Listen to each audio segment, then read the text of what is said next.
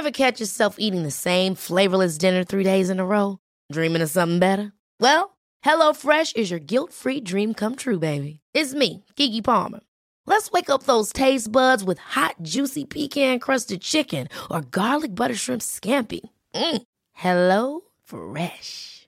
Stop dreaming of all the delicious possibilities and dig in at HelloFresh.com.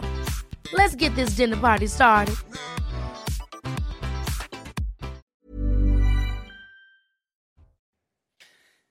Il est 11h, bonjour, soyez les bienvenus. Actualité oblige en ce dimanche de Pâques, un mini news week-end qui débute plus tôt puisque le fait du jour, vous le connaissez, on en parle depuis ce matin sur l'antenne de CNews.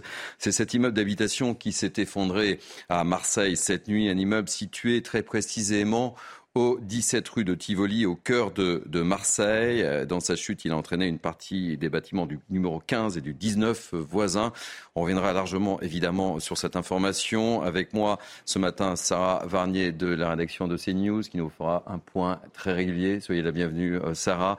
Également, Elodie Huchard, euh, notre journaliste politique. Euh, soyez la bienvenue. Merci. Euh, parce qu'évidemment, euh, cet effondrement a suscité un grand nombre de réactions depuis euh, cette nuit, on peut le dire. Euh, parce que on le verra avec vous, personne, mais personne n'a oublié euh, le drame de la rue d'Aubagne. C'était le 5 novembre 2018, drame qui avait fait, je le rappelle, euh, huit morts à, à, Marseille. Merci également à, Patrice Arditi, visage bien connu de Mini News The Weekend. Merci d'être avec nous pour commenter ce qui se passe à, Marseille. Nous serons évidemment sur place avec notre correspondante permanente à Marseille, Laure Para. Nous serons dans quelques instants avec Eric Brocardi, porte-parole de la Fédération euh, française des sapeurs-pompiers, qui nous expliquera euh, justement comment s'effectuent euh, ces recherches. Euh, qui sont euh, très très difficiles. Il nous racontera tout. Euh, et puis on vous fera écouter également un grand nombre de témoignages des habitants de ce quartier de la rue de Tivoli.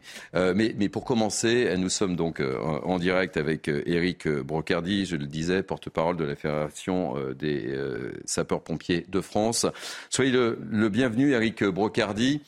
Euh, Qu'est-ce que vous pouvez nous dire à l'heure actuelle, euh, très précisément L'effondrement a eu lieu à 0h47 euh, et c'est une situation très particulière, Eric. C'est une situation très particulière parce qu'effectivement, l'effondrement, comme c'est la pire des situations quand ça se produit de nuit, parce qu'on sait qu'effectivement, il y a fort doute pour qu'il y ait de nombreuses victimes à l'intérieur. Je rappelle que c'est un doute pour l'instant qu'il y ait de nombreuses victimes. Pour l'instant, les sapeurs-pompiers, que ce soit le bataillon des marins-pompiers de Marseille, comme ce sont aussi les sapeurs-pompiers des Bouches-du-Rhône, les pompiers 13, sont à l'œuvre pour unir leurs forces pour essayer de travailler sur deux axes essentiels. Le premier, c'est effectivement de pouvoir retrouver le plus rapidement possible des victimes et prendre en charge ceux qui se sont présentés à eux pour les mettre dans ce qu'on appelle un point de, rassemblement des victimes. Et ensuite de pouvoir arriver à éteindre très rapidement euh, ce sinistre qui perdure à l'intérieur des décombres, euh, ce qui mène à la fois à une action euh, qui vise à protéger et à essayer d'améliorer les conditions d'investigation à l'intérieur des, décombres et en même temps une mission de secours d'urgence aux personnes.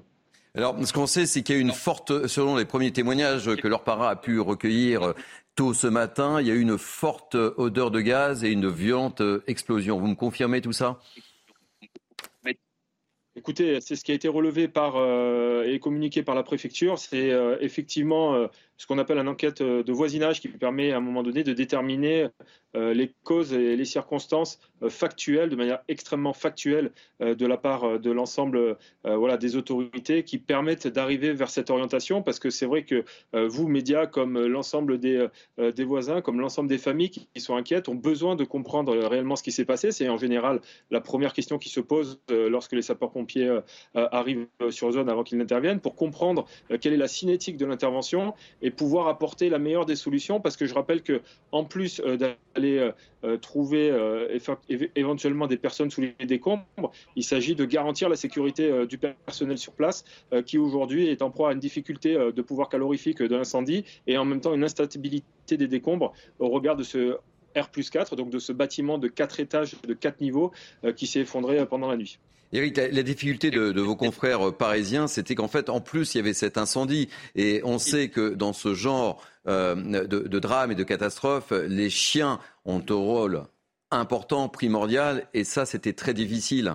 D'autant plus que un deuxième immeuble s'est effondré. Racontez-nous un peu.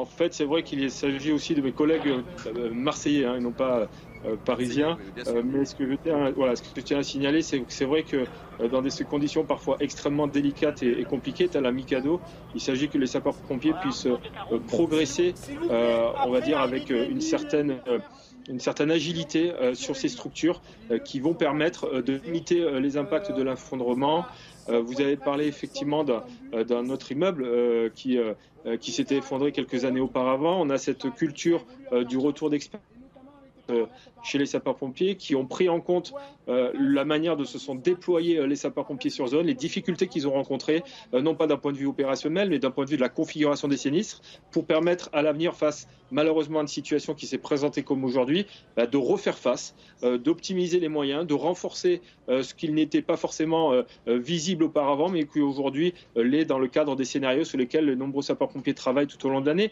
Je vous rappelle aussi que récemment, euh, l'épisode de Turquie, ce malheureux épisode, permis de déployer des sapeurs-pompiers français euh, sur place euh, qui sont aguerris dans ce type d'exercice, dans ce type de manœuvre, dans ce type d'intervention. C'est une excellence française qui est particulièrement reconnue. Le travail des chiens, vous l'avez vu aussi pendant la Turquie, est essentiel, vous l'avez signalé. c'est quasiment 20, entre 20 et 25 minutes de travail parce qu'un chien a la nécessité au, travers de cela d'avoir deux choses. C'est tout simplement euh, d'un point de vue euh, euh, de blessure, de pas que les chiens se blessent au travers des décombres. Et je vous rappelle qu'il y a un incendie aussi, donc le chien ne peut pas progresser nécessairement comme il veut au regard de l'impact. Et puis aussi, un chien, c'est comme un humain, c'est-à-dire qu'au niveau de son flair, il a besoin de se reposer et de, et de travailler différemment. C'est humain, c'est physiologique, c'est comme pour tout un chacun. Donc il y a toute cette prise en, en configuration, il y a des moyens technologiques aussi qui ont été en par nos collègues du bataillon des marins-pompiers de Marseille, qui permettent aujourd'hui d'utiliser euh, des robots euh, qui permettent de limiter l'exposition du sapeur-pompier directement sur, euh, sur le sinistre pour parfaire l'investigation et l'extinction. Merci beaucoup. Vous restez peut-être avec nous si vous en avez la, possibilité, Eric Brocardi, puisque Gérald Darmanin était attendu sur place et, le dit, il est en, direct, nous sommes en direct et, le ministre de l'Intérieur arrive sur place à, à Marseille. Oui, il arrive sur place, c'est le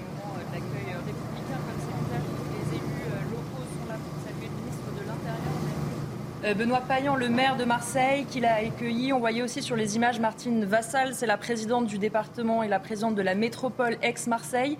Un certain nombre de députés aussi. Manuel Bompard, c'est le député La France Insoumise de la circonscription. Pierre Daréville, qu'on aperçoit aussi sur les images, il est député aussi du département, pas forcément de cette euh, circonscription-là.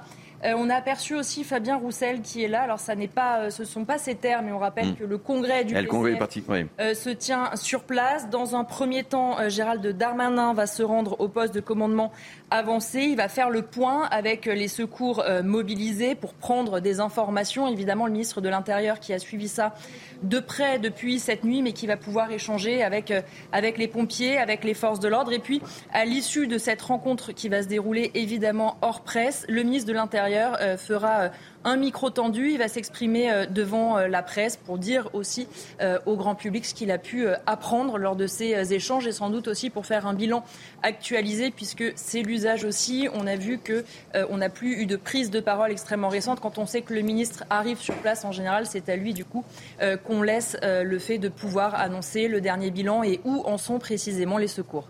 Alors on a, on a entendu ce matin le, le maire de Marseille, Benoît Payan, qui était pour le moins que l'on puisse dire, euh, assez euh, pessimiste et pour le moins euh, inquiétant. Et le fait que Gérald Darmanin soit déjà sur place, effectivement, ça, ça résume bien la, situation. On ne connaît pas le nombre de victimes au moment où on se parle, mais sa présence veut dire beaucoup. Hein. Oui, sa présence veut dire beaucoup. On voit aussi évidemment les images qui peuvent susciter de l'inquiétude et on le comprend.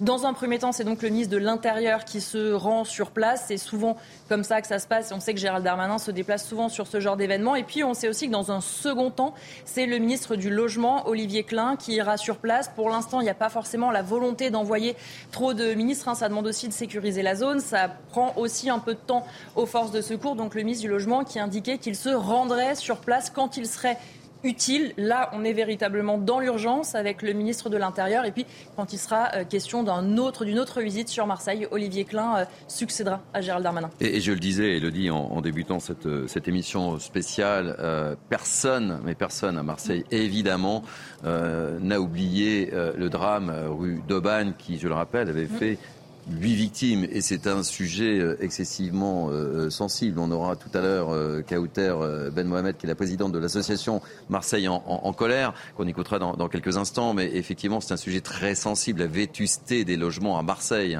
C'est un sujet sensible et c'est aussi une volonté euh, de la part de Gérald Darmanin, même si c'est fidèle à sa méthode, euh, de montrer qu'il se rend sur place, qu'il va voir véritablement ce qui se passe, qu'il va parler directement euh, aux forces d'intervention. C'est aussi un moyen de montrer que l'État est là, aux côtés à la fois des forces de secours et évidemment aussi aux côtés des riverains, puisque dans les nombreuses réactions qu'on a, tout le monde a aussi un mot à la fois évidemment pour les potentiels blessés et puis surtout pour tous ceux qui sont touchés dans la rue ou dans le quartier par ce drame.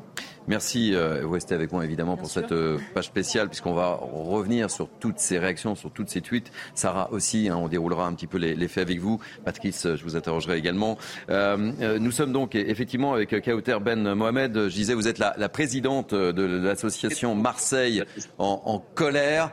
Euh, et, et, je suppose que ce qui s'est produit, sans qu'on fasse encore le parallèle avec euh, ce qui s'est produit rue d'Aubagne, parce que le contexte n'est pas le même, le quartier n'est pas le même, même si euh, la rue Tivoli n'est pas très loin de la, la rue d'Aubagne, hein, si je m'abuse, je crois qu'il c'est un, un, kilomètre de distance. Quel est votre état d'esprit? Le fait que Gérald Darmanin se déplace ce matin à Marseille, c'est un signe fort pour vous. Quel est votre état d'esprit? J'aimerais vous entendre là-dessus. Ah, nous avons un petit problème de de liaison.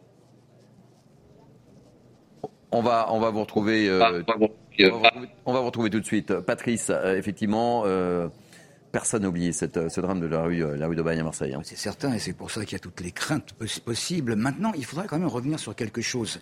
Là, il ne s'agit pas, d'après ce qu'on a pu entendre, de très très vieux immeubles. Et c'est ça qui fait très très peur parce que lorsqu'on parlait de vieux immeubles, on peut craindre un certain nombre d'endroits euh, susceptibles de, de, de, reproduire le scénario euh, d'Aubagne. Alors que là, ça n'est pas tout à fait la même chose. Et euh, cette histoire de gaz, elle est là, elle est réelle. Oh, il y a des témoins qui ont dit avoir entendu un, un, énorme bruit, une explosion, et puis senti une, une odeur de gaz. Mais alors, est-ce que c'est l'explosion qui a fait péter les canalisations hmm. de gaz, et c'est la raison pour laquelle on, on sentirait, on sentirait ce gaz, ou alors alors, est-ce que c'est le gaz qui est à l'origine de, l'explosion? On n'en sait absolument rien. Ce qui est embêtant, c'est que c'est un scénario absolument catastrophe, épouvantable, avec euh, euh, à l'heure à laquelle c'est arrivé des enfants qui étaient probablement couchés. C'est pour ça que tout le monde euh, attend avec impatience ce que va pouvoir dire le ministre dans quelques instants. On, va retrouver Eric Brocardi. on sait que votre mission dans, ce genre d'opération est, très risquée. On l'a encore vu ce matin, puisqu'il y a eu ce premier immeuble qui s'est effondré. Et puis, euh, alors que euh, vos collègues marseillais étaient en pleine opération, un deuxième immeuble s'est effondré. Et, là, on mesure bien tout le risque que vous prenez, évidemment. Mais c'est votre job. C'est effectivement l'engagement des sapeurs-pompiers euh, qui fait que la notion de risque euh, elle est, on sait qu'elle est présente, elle est euh, néanmoins mesurée, elle est calculée, elle est, euh, on va dire, prévue et anticipée pour pas effectivement avoir des sapeurs-pompiers qui se retrouvent malheureusement au sol, parce qu'un un pompier au sol ne servirait strictement à... Petit problème de connexion Petit problème de connexion. Euh, Sarah, j'aimerais qu'on revienne un petit peu sur euh, ce qui s'est passé depuis 0h27 et on retrouvera Eric euh, Brocardi dans, quelques instants, évidemment. Oui, donc ce qu'on sait pour l'instant, c'est que le drame s'est produit à minuit 47 nuit au niveau de la rue Tivoli à Marseille. dans un secteur résidentiel. L'immeuble de quatre étages au numéro 17 s'est effondré. il pourrait s'agir donc d'une explosion, mais pour l'instant, les causes exactes ne sont pas encore connues. Une partie des immeubles voisins au numéro 15 et, 19. Euh, se sont également euh, effondrés euh, partiellement. Et peu de temps après l'effondrement de l'immeuble, un incendie s'est déclaré dans les décombres, ce qui empêche les secours de poursuivre les recherches de survivants, de personnes. Plus d'une centaine d'hommes et d'équipements sont mobilisés sur place, des équipes de recherche avec chiens également, mais qui ne peuvent pas démarrer le travail de recherche puisqu'il y a des fumées et ce feu qui n'est pas encore maîtrisé au niveau de cette cet immeuble effondré. L'objectif, donc, pour le moment, pour les pompiers, c'est de maîtriser cet incendie pour ensuite pouvoir engager les forces cynophiles pour pouvoir les engager le plus rapidement possible. Euh, le premier bilan fait état donc euh, de 6 blessés. Au total, 33 euh, personnes ont été prises en charge, mais pour l'heure, aucun habitant de cet immeuble ne s'est ne s'est manifesté. La liste des disparus potentiels éventuels n'a pas été encore établie. D'autres immeubles de la rue ont été évacués par mesure de sécurité. La police judiciaire a été saisie et une enquête pour blessure involontaire a été ouverte. Merci. D'autres précisions, évidemment, puisque vous suivez cette, cette affaire pour, pour CNews. Eric Brocardi, la communication a été euh, rétablie. Je, disais qu'effectivement, euh, euh, les, circonstances d'intervention pour vos collègues marseillais, et c'est là où on a été coupé, sont excessivement difficiles. Il est important de le signaler. Quoi. Elles sont extrêmement difficiles, oui, elles sont délicates. C'est pour ça d'ailleurs que les sapeurs-pompiers, et notamment le bataillon des marins-pompiers de Marseille, a décidé d'engager des moyens robotisés euh, pour pouvoir euh, aller au plus proche euh, de la situation d'investigation et d'extinction pour éviter d'exposer trop les sapeurs-pompiers sur des risques particuliers. Il y a effectivement à chaque fois une progression qui doit être faite en termes de, de, diminution de, l'intensité calorifique du sinistre et en même temps une évolution vers une meilleure investigation qui nécessite à chaque fois, pour chaque progression, une consolidation pour éviter qu'il y ait un, on va dire, tout simplement un effondrement supplémentaire euh, sur, euh, sur les secouristes. Donc euh, on est vraiment dans une phase délicate avec deux actions simultanées qui montrent toute l'importance et l'expertise et la technicité des sapeurs-pompiers pour pouvoir mener tout cela de concert. Eric, je vous garde avec, avec nous, si vous le voulez bien, parce que j'ai encore plein de questions à, vous poser, mais on va retrouver tout de suite notre correspondante permanente à, Marseille. leur para, vous êtes rendu sur place très tôt ce matin peut faire un point sur, euh, sur la situation avec, euh, on l'a commenté avec Elodie euh, Huchard, l'arrivée sur place de Gérald Darmanin? Alors euh, Gérard Darmanin est toujours hein, dans le poste de commandement que vous voyez à l'image et alors euh, qu'il prend des renseignements sur la situation au niveau du 17 de la rue Tivoli ainsi que du numéro 15 et du numéro 19, euh, eh bien les marins-pompiers continuent à travailler notamment parce que lorsque vers 7h30 une partie, 70% en fait de l'immeuble numéro 15 s'est effondré, tout le travail qu'ils avaient mis en, place pour commencer à faire des recherches dans les décombres en contournant l'incendie, eh bien il fallait simplement tout recommencer euh, du coup, les marins-pompiers euh, s'activent. Hein. Il faut absolument que cet incendie soit maîtrisé et qu'il n'y ait plus de fumée pour que les équipes cynophiles puissent aller sur les lieux et euh, rechercher d'éventuels survivants et pourquoi pas des blessés. Hein. Le chef, le commandant Laurent qui nous parlait ce matin nous expliquait que dans ces immeubles, souvent, il y a des espèces d'espaces où les gens se mettent et où ils peuvent aller les chercher. Donc il y a de l'espoir dans son discours. Juste après le poste de commandement, le ministre va ensuite ensuite prendre la direction euh, du lieu euh, de l'effondrement pour euh, ben, en fait faire un point, pour regarder ce qu'il en est et venir à l'issue nous parler face caméra. Laure, vous êtes notre correspondante permanente à Marseille. Vous connaissez sur le bout des doigts cette ville. Qu'est-ce qu'on peut dire de ce quartier? On évoquait avec Patrice Sarditi, qui est avec moi sur ce plateau, le drame d'Aubagne, que personne évidemment, évidemment, n'a oublié à Marseille. C'était en, en 2018, un drame qui a fait, je le rappelle, 8 morts. Le quartier euh, de la rue de Tivoli n'a strictement rien à voir avec le quartier de la rue d'Aubagne. Et ça, c'est un élément d'information important. Il semblerait que ce soit un quartier plus résidentiel avec euh, des immeubles qui datent du 19e, 20e siècle. C'est ça Vous me confirmez un peu cette information alors? Euh, oui, oui, je vous confirme, hein, c'est un quartier résidentiel. Alors, c'est vrai qu'il se situe pas très loin, hein, à peu près un kilomètre euh, de la rue d'Aubagne, mais euh, le contexte est, très différent. Hein. C'est un, visiblement, d'après les premières informations que nous avons, il n'y avait pas d'arrêté d'insalubrité dans cette rue Tivoli, dans ces immeubles qui sont concernés. On rappelle que le parquet a ouvert une enquête pour blessure involontaire et qui a confirmé que dans les premiers éléments, eh bien, une forte explosion avait été entendue et potentiellement qui donc aurait provoqué la chute de cet immeuble du numéro 17 et euh, par, par conséquence euh, les effondrements des deux immeubles adjacents. Mais pour en revenir à ce que vous disiez, on n'est pas dans le même contexte euh, que la rue de Bagne. Une rue de Bagne, s'il faut le souligner, où de nombreux immeubles encore sont inhabités parce que le risque persiste. Et Laure, on le sait, hein, c'est un sujet excessivement sensible ce problème de, logement à Marseille. Je, crois qu'on avait dénombré jusqu'à 6 000 logements jugés indignes. Donc c'est un sujet qui, euh, évidemment, euh, euh, sensibilise ô combien les Marseillais.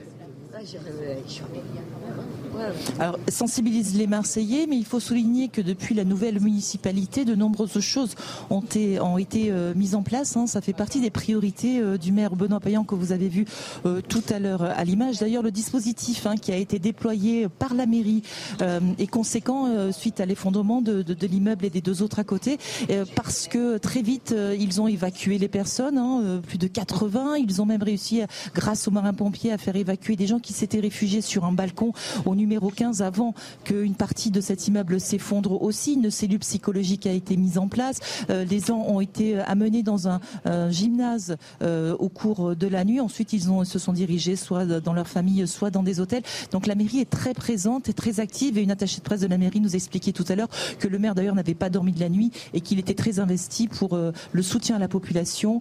Et au moment où on se parle, vous voyez des élus sortir du, du poste de commandement. On a vu Manuel Bompard euh, sûrement que euh, le ministre euh, Gérald Darmanin ne va pas tarder à sortir et on attend donc, je, pense que vous le voyez à l'image. Laure, je vais vous libérer quelques instants, évidemment, effectuer votre, votre travail et, peut-être évidemment tendre le micro à, Gérald Darmanin. Merci mille fois et on vous retrouve dans cette page spéciale de, de News Weekend consacrée à l'effondrement de, cet immeuble de Marseille qui a eu lieu à 0h47 très, très précisément. Euh, Elodie Huchard, notre spécialiste politique, est avec nous, je le rappelle une nouvelle fois. Gérald Darmanin va pas tarder à, s'exprimer. Oui, effectivement, on sait que Gérald Darmanin fera ce qu'on appelle un micro tendu euh, devant euh, la presse. Là, pour l'instant, il prend hein, les informations que lui donnent euh, les forces d'intervention. On a vu effectivement un certain nombre d'élus sortir. Peut-être que maintenant, le ministre de l'Intérieur reste un petit peu plus seul avec les forces sur place. C'est aussi un moyen pour lui d'assurer son soutien aux forces d'intervention. C'est un moyen pour le ministre de l'Intérieur d'être aussi aux côtés quelque part de ces hommes, si j'ose l'expression. Et puis, c'est aussi de la communication. Évidemment, c'est normal de montrer que l'État est aux côtés, une fois de plus, de ces forces d'intervention, des riverains, des potentiels blessés. Et puis, euh, surtout, comme vous le disiez, il y a aussi ce traumatisme de la rue d'Aubagne, même si pour l'instant, évidemment, nous n'avons pas de bilan. Euh, si le bilan devait être lourd, il est important de se montrer aux côtés euh, de ces personnes-là tout de suite et non pas d'attendre qu'on connaisse un bilan avec potentiellement des blessés graves ou des morts pour se rendre sur place, qui ferait un peu plus récupération. Merci, Elodie. Et, nous accueillons avec beaucoup de plaisir Namen Fadel, fidèle de Midi News Weekend. Soyez la bienvenue puisqu'on va évoquer ce drame qui s'est produit euh, ce matin à 0h47 euh, à, Marseille. On va retrouver Eric euh, Brocardi, porte-parole de la Fédération des, sapeurs-pompiers de France, qui nous accompagne, qui essaie de nous expliquer ce qui se passe concrètement. Ce qui est important de dire, Eric, c'est que chaque minute compte. Euh, il y a beaucoup de, questions. Laure Para, euh, notre correspondante permanente à Marseille, nous l'a dit. Il y a une enquête qui va être ouverte. Euh, il y a une, enquête qui va être effectuée par, la police pour savoir précisément, parce qu'on ne sait pas combien d'habitants étaient dans l'immeuble. On peut penser peut-être qu'en ce week-end de Pâques, certains habitants en, ont profité pour prendre quelques jours. mais chaque minute compte dans ce cas de, de situation et d'effondrement d'immeubles. Bien sûr que chaque minute compte, euh, c'est essentiel, vous l'avez bien souligné. Il y a à prendre en compte effectivement les gens qui étaient présents euh, ou pas. Et euh, malheureusement, on a cette condition d'effondrement qui s'est déroulé pendant la nuit. Et en même temps, on a une condition qui pourrait à un moment donné être favorable pour la recherche des victimes, c'est le fait qu'on soit sur un long week-end de Pâques, vous l'avez très bien souligné. Donc tout ce genre de, de notions euh, ce genre d'éléments extérieurs pour le déroulement de l'intervention est extrêmement important à prendre en compte. Euh, c'est une analyse hein, tout simplement de, de l'intervention et de la situation euh, qui permettent à un moment donné de renforcer l'enquête de voisinage parce que on va essayer, on va commencer à avoir effectivement les familles qui vont arriver sur place parce qu'elles connaissent du monde qui habite soit dans les immeubles voisins, soit directement euh, au sein de l'habitation, ce qui va permettre au niveau euh, des sapeurs-pompiers, euh, des forces de sécurité intérieure, de pouvoir commencer à centraliser toutes les informations, de pouvoir les vérifier, les contrôler, de la même manière dont on a les informations aujourd'hui, ce que vous faites au quotidien, c'est-à-dire vraiment essayer de recouper toutes les informations pour essayer de savoir si les victimes potentiels ou non, sont en dessous euh, euh, des décombres. Donc euh, il y a ce travail d'investigation où ça nécessite une méthodologie, une on va dire, une certaine fluidité d'information entre toutes les forces concurrentes pour pouvoir permettre de venir très rapidement et avoir des solutions, on va dire, immédiates pour que chaque minute, effectivement, chaque seconde, je dirais même, compte. Parce qu'en fait, là, il est 11h23, vous êtes bien sur CNews, hein, page spéciale, donc je rappelle, consacrée à cet effondrement de, de cet immeuble à, Marseille. Euh, il est 11h23, euh, euh, cet effondrement a eu lieu à 0h47. chaque minute compte, vous nous confirmez évidemment. et parfois, dans ce, dans ce genre d'effondrement, il y a ce qu'on appelle aussi des, des poches de, de survie qui peuvent être salutaires pour les personnes qui sont malheureusement sous, sous les décombres. Oui, il y a des poches de survie. Euh, c'est voilà, c'est encore une, actualité récente euh, de la Turquie qui l'a encore démontré qu'on pouvait euh, trouver potentiellement des victimes euh, plus, plus loin, on va dire, dans le temps, mais néanmoins, euh, ça reste des poches. Euh, ces poches se, se, vident effectivement. Il y a cette notion d'incendie aussi qui, qui permet à un moment donné de ne pas tout, tout, simplement être en totale sérénité, en totale quiétude, parce que l'incendie vient brouiller les pistes en fait de la recherche, de l'investigation, que ce soit par les équipes cynotechniques, donc les chiens, mais que ce soit aussi par l'approfondissement des recherches par les sapeurs-pompiers eux-mêmes, avec les caméras thermiques. Vous savez, parfois on utilise des méthodes qui ne doivent pas se confondre avec euh, l'incendie qui est en train de se, euh, de se dérouler en simultané sur, euh, sur le site. Alors comment ça se passe dans ce genre de, situation avec Brocardi? Il y a beaucoup, beaucoup de monde sur place. Il y a d'un côté le, travail effectué par les, les, pompiers de, Marseille, de l'autre côté les, les policiers qui coordonnent. Racontez-nous un petit peu comment ça se déroule dans, dans ce cas de, situation en fait, quelle que soit la nature de ce type d'intervention, euh, toutes les forces euh, de la sécurité intérieure et la force des secours euh, sont habituées à travailler communément pour répondre à l'exigence opérationnelle et de sauver des vies et de protéger le site. Euh, chacun est extrêmement bien coordonné euh, sous l'égide là aujourd'hui d'un commandant des opérations euh, de secours, qui est le commandant du bataillon des marins-pompiers de Marseille. comme vous avez vu auparavant, ou parfois il y a une inversion où ce sont les commandants des opérations de police et de gendarmerie qui peuvent prendre le commandement pour d'autres natures et d'autres situations de crise. Là, ce sont les sapeurs-pompiers qui sont en première ligne et qui, grâce à l'appui des forces de secours et des forces de sécurité intérieure, vont pouvoir permettre de pouvoir engranger plusieurs actions immédiates que ce soit celle de l'aide de voisinage, que ce soit celle tout simplement de l'intervention en elle-même, l'extinction, la recherche de personnes et la sécurisation des sites. Ça a été euh, très bien évoqué par euh, tout à l'heure votre collaboratrice sur le sujet de l'arrivée euh, du ministre de l'Intérieur.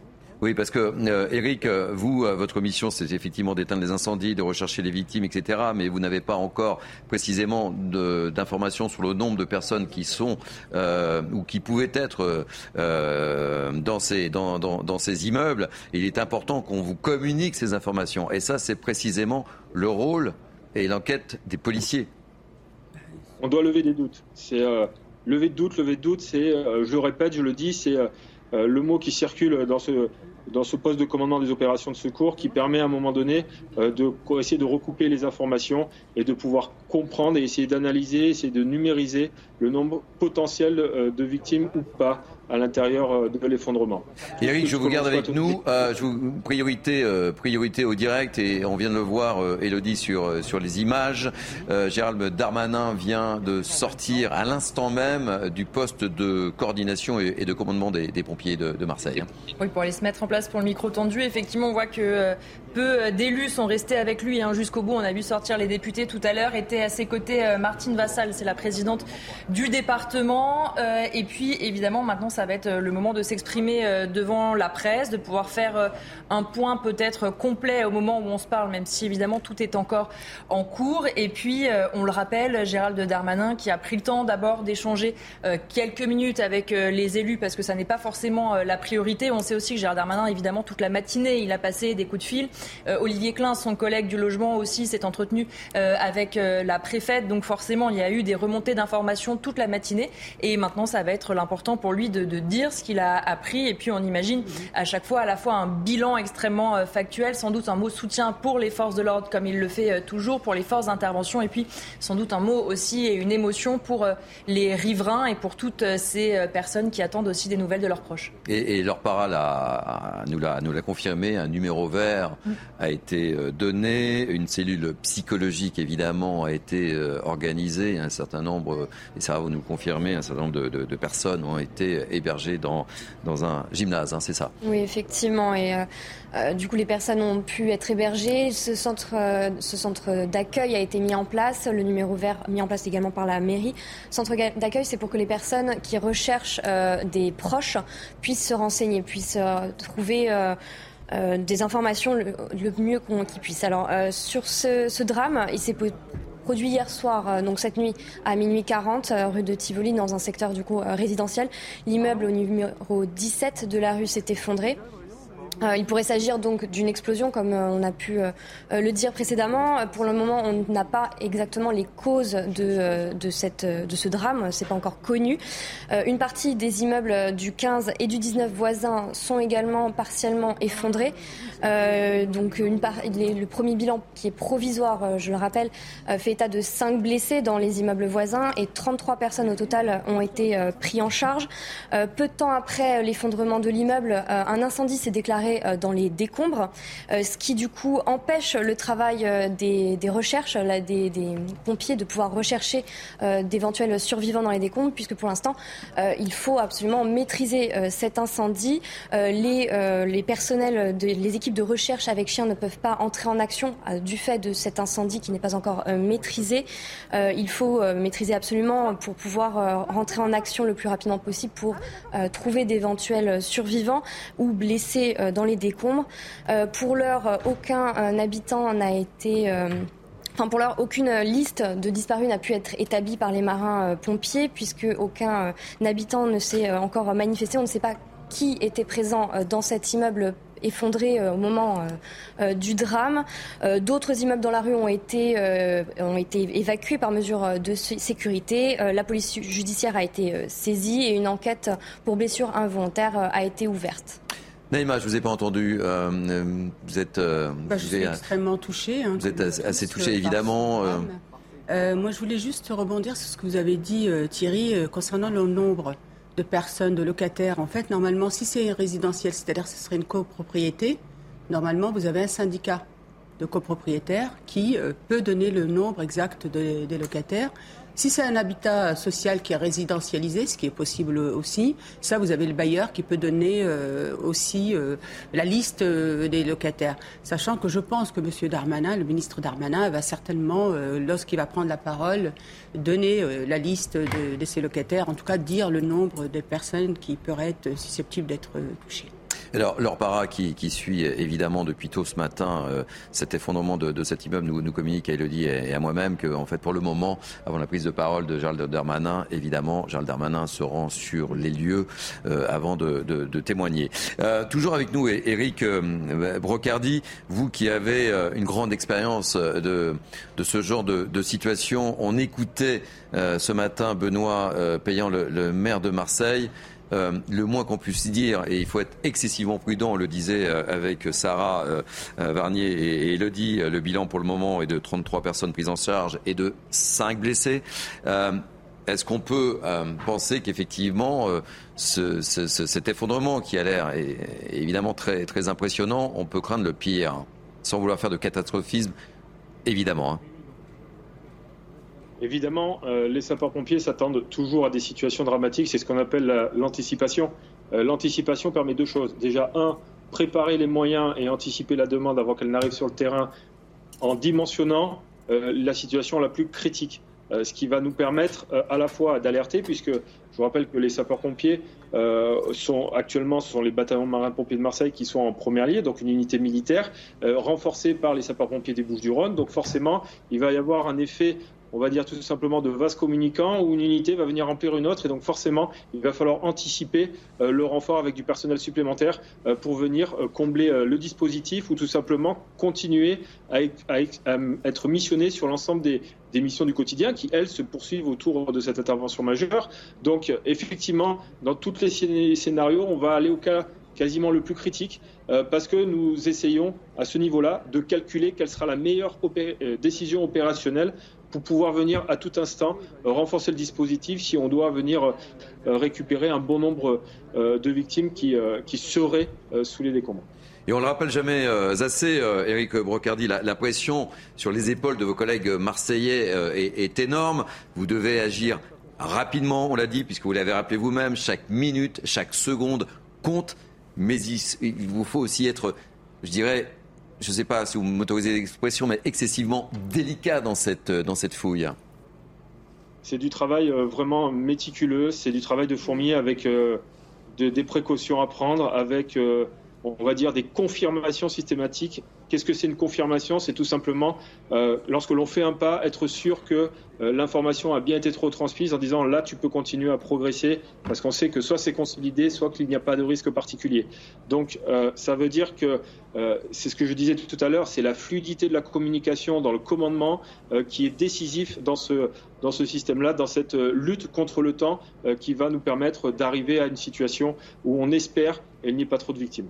Alors, Eric, la, police euh, judiciaire va avoir un rôle majeur. Je suppose qu'ils vont euh, tout étudier. Euh, ils vont étudier les, les vidéos, s'il y a des vidéos, euh, ils vont recueillir les, témoignages. On parle, et on l'a évoqué avec Sarah Varnier, d'une forte odeur de gaz. Quel type de gaz euh, Il y, a, un vrai travail, une véritable enquête qui va, qui va s'opérer pour déterminer les causes précises. Et peut-être que Gérald Darmanin pourra nous donner quelques éléments euh, une fois qu'il se sera rendu sur les lieux et qu'il fera sa première déclaration. Je pense qu'effectivement, l'arrivée euh, euh, du ministre de l'Intérieur, de Gérald Darmanin, est aussi une étape importante. Elle est à double titre. Un, déjà, d'une part, pour euh, prendre conscience de la situation et de la gravité des, on va dire, de, ce moment présent au regard de de ce terrible, ce terrible effondrement. Euh, ce qu'il faut prendre aussi en compte, c'est que ça encourage euh, les forces militaires, les forces euh, civiles, pour pouvoir justement justifier pleinement leur engagement, illustrer pleinement cet engagement. Et au-delà de ça, bien entendu, c'est de pouvoir encourager les forces qui sont voilà, sous le ministère de tutelle, donc en l'occurrence ministère de l'Intérieur, du côté des pompiers civils. ça reste aussi une situation où il y a toutes les forces de sécurité intérieure qui y sont mêlées avec nos collègues militaires. Donc évidemment, c'est un signal à la fois fort d'implication euh, et nous aussi, euh, sapeurs-pompiers, on est très touchés, on est très, on va dire, affectés par ce genre d'événements. Déjà, d'une part, par euh, le côté que ça va toucher directement la population, mais aussi par la résonance que ça a sur le plan territorial, parce qu'aujourd'hui, il est évident que c'est toute l'expertise des sapeurs-pompiers, c'est toute leur technicité qui est mise en avant. Et encore une fois, c'est un synonyme d'un engagement très fort de la part de tous. Je vous garde encore, Eric Brocardi. Je voulais faire réagir un petit peu mes, mes invités, Patrice Arditi, Naïm Fadel. Comme tout le monde. Comme tout le monde, nous, attendons évidemment des précisions du ministre, parce que lui seul, euh, actuellement, peut résumer la situation. On sait très très bien que euh, il y a quelques heures, plusieurs dizaines de personnes ont été évacuées. On ne sait toujours pas combien euh, combien de personnes résidaient, dormaient peut-être, en, en, tout cas étaient étaient dans, le, dans leurs dans leurs appartements. on a compris évidemment que le travail des pompiers était très problématique avec avec ce, cet incendie dans les décombres et puis la fumée qui monte. Et lorsqu'on sait que la fumée monte, elle peut intoxiquer gravement les gens qui sont peut-être en, survie. Alors euh, là, on répète une fois de plus, il ne s'agit pas de, logements indignes, mais de logements quasi euh, euh, résidentiels. Peut-être qu'il y aura, le terme a été prononcé tout à l'heure par vous Thierry, des poches de, survie, et, on l'espère tous, mais on en est à, attendre évidemment les éléments que va pouvoir apporter le ministre. Fadel. Écoutez, moi je suis touché par les propos de M. Eric Brocardi parce qu'il dit hein, qu'en tant que sapeur-pompier, bon, c'est vrai qu'ils ont l'habitude d'intervenir, mais ils sont toujours autant touchés par par euh, ces drames. Et euh, effectivement, je pense que le ministre Darmanin, qui s'est tout de suite rendu sur place, c'est important parce que non seulement c'est un signe fort qui est donné aux habitants, mais aussi à ces sapeurs-pompiers qui, il faut le rappeler, risquent aussi leur vie. Et puis je voudrais aussi souligner que lors du tremblement de terre, euh, les équipes des sapeurs-pompiers français ont été euh, euh, justement félicités pour l'excellence de leurs interventions. Nous avons vraiment des sapeurs-pompiers qui sont excellents dans leur, euh, dans leur domaine. Mais c'est vrai que les conditions sont difficiles puisque, comme vient de le dire Patrice, apparemment l'incendie n'est pas encore éteint. Alors qu'on voit euh, Gérald Darmanin qui, c'est cela, hein, Elodie, on le vit en, direct sur, l'antenne de, CNews, qui va peut-être prendre la parole dans, quelques instants puisqu'il s'est rendu sur les lieux. Oui, Gérald Darmanin, effectivement, qui s'approche des micros pour faire le point. Et il s'est rendu sans caméra, justement, effectivement, sur les lieux. Je pense que le micro tendu du ministre de l'Intérieur ne va pas tarder. Il attend hein, que voilà, les, les élus se mettent bien autour de lui. Martine Vassal, la présidente du département, Benoît Payan, le maire de la ville. Et on attend le début donc de ce micro tendu, le temps que tout le monde se mette en place tranquillement. Et on va écouter Gérald Darmanin. Bien, mesdames, messieurs, la demande du président de la République et de la Première ministre, je me suis donc rendu euh, ce matin à Marseille auprès de, monsieur le maire euh, et des habitants de, Marseille. D'abord pour leur dire notre émotion, l'émotion du, gouvernement de la République, mais aussi pour saluer les services les services de l'État, les services euh, des marins-pompiers de, Marseille, les services de la ville de Marseille, qui depuis à peu près une heure du matin luttent contre un incendie extrêmement violent et des effondrements d'immeubles rue de, Tivoli ici à Marseille. vous le savez, à peu près à une heure du matin, une déflagration très importante a eu lieu dans, un immeuble, le 17 de la rue Tivoli. Quelques instants après, cet immeuble euh, s'est effondré manifestement, entraînant d'ailleurs avec lui euh, des bouts d'autres immeubles. Et puis, euh, quelques heures après, un deuxième immeuble s'est effondré, le, numéro 15, empêchant les marins-pompiers de Marseille, qui très courageusement, depuis le début de la nuit, travaillaient pour évidemment sauver les personnes qui pourraient être sous les décombres, à reculer. Il y a eu des évacuations préventives, ce qui a permis évidemment qu'il n'y ait pas, à notre connaissance, de victimes supplémentaires. On en remercie les, policiers, euh, les policiers municipaux, les, marins-pompiers qui ont procédé à ces évacuations malgré, malgré les risques. Il y a eu 33 personnes évacuées, comme vous l'a dit euh, Monsieur le maire, dont 6 euh, personnes blessées, 5 en urgence relative, mais aucune n'est entre la vie et, la mort. Nous avons procédé évidemment à, d'autres évacuations. Il y a désormais une trentaine d'immeubles concernés par ces évacuations dans, dans, ce périmètre. Nous ne pourrons pas savoir aujourd'hui qu'est-ce qui a causé cette très grande déflagration. Madame la procureure de la République a, saisi la police judiciaire de Marseille qui fera évidemment euh, l'intégralité euh, de la vérité sur, euh, sur ces faits. Ce que je peux vous dire avec Monsieur le maire, c'est que nous pensons qu'il y a entre 4 et 10 personnes, une dizaine de personnes sous les décombres. L'incendie a toujours lieu au moment où nous parlons. Il est très difficile d'accès puisque les décombres ont recouvert la quasi-intégralité de, cet incendie et que bien évidemment il faut d'abord retirer un certain nombre de décombres en sécurité pour euh, les marins-pompiers euh, pour pouvoir euh, intervenir.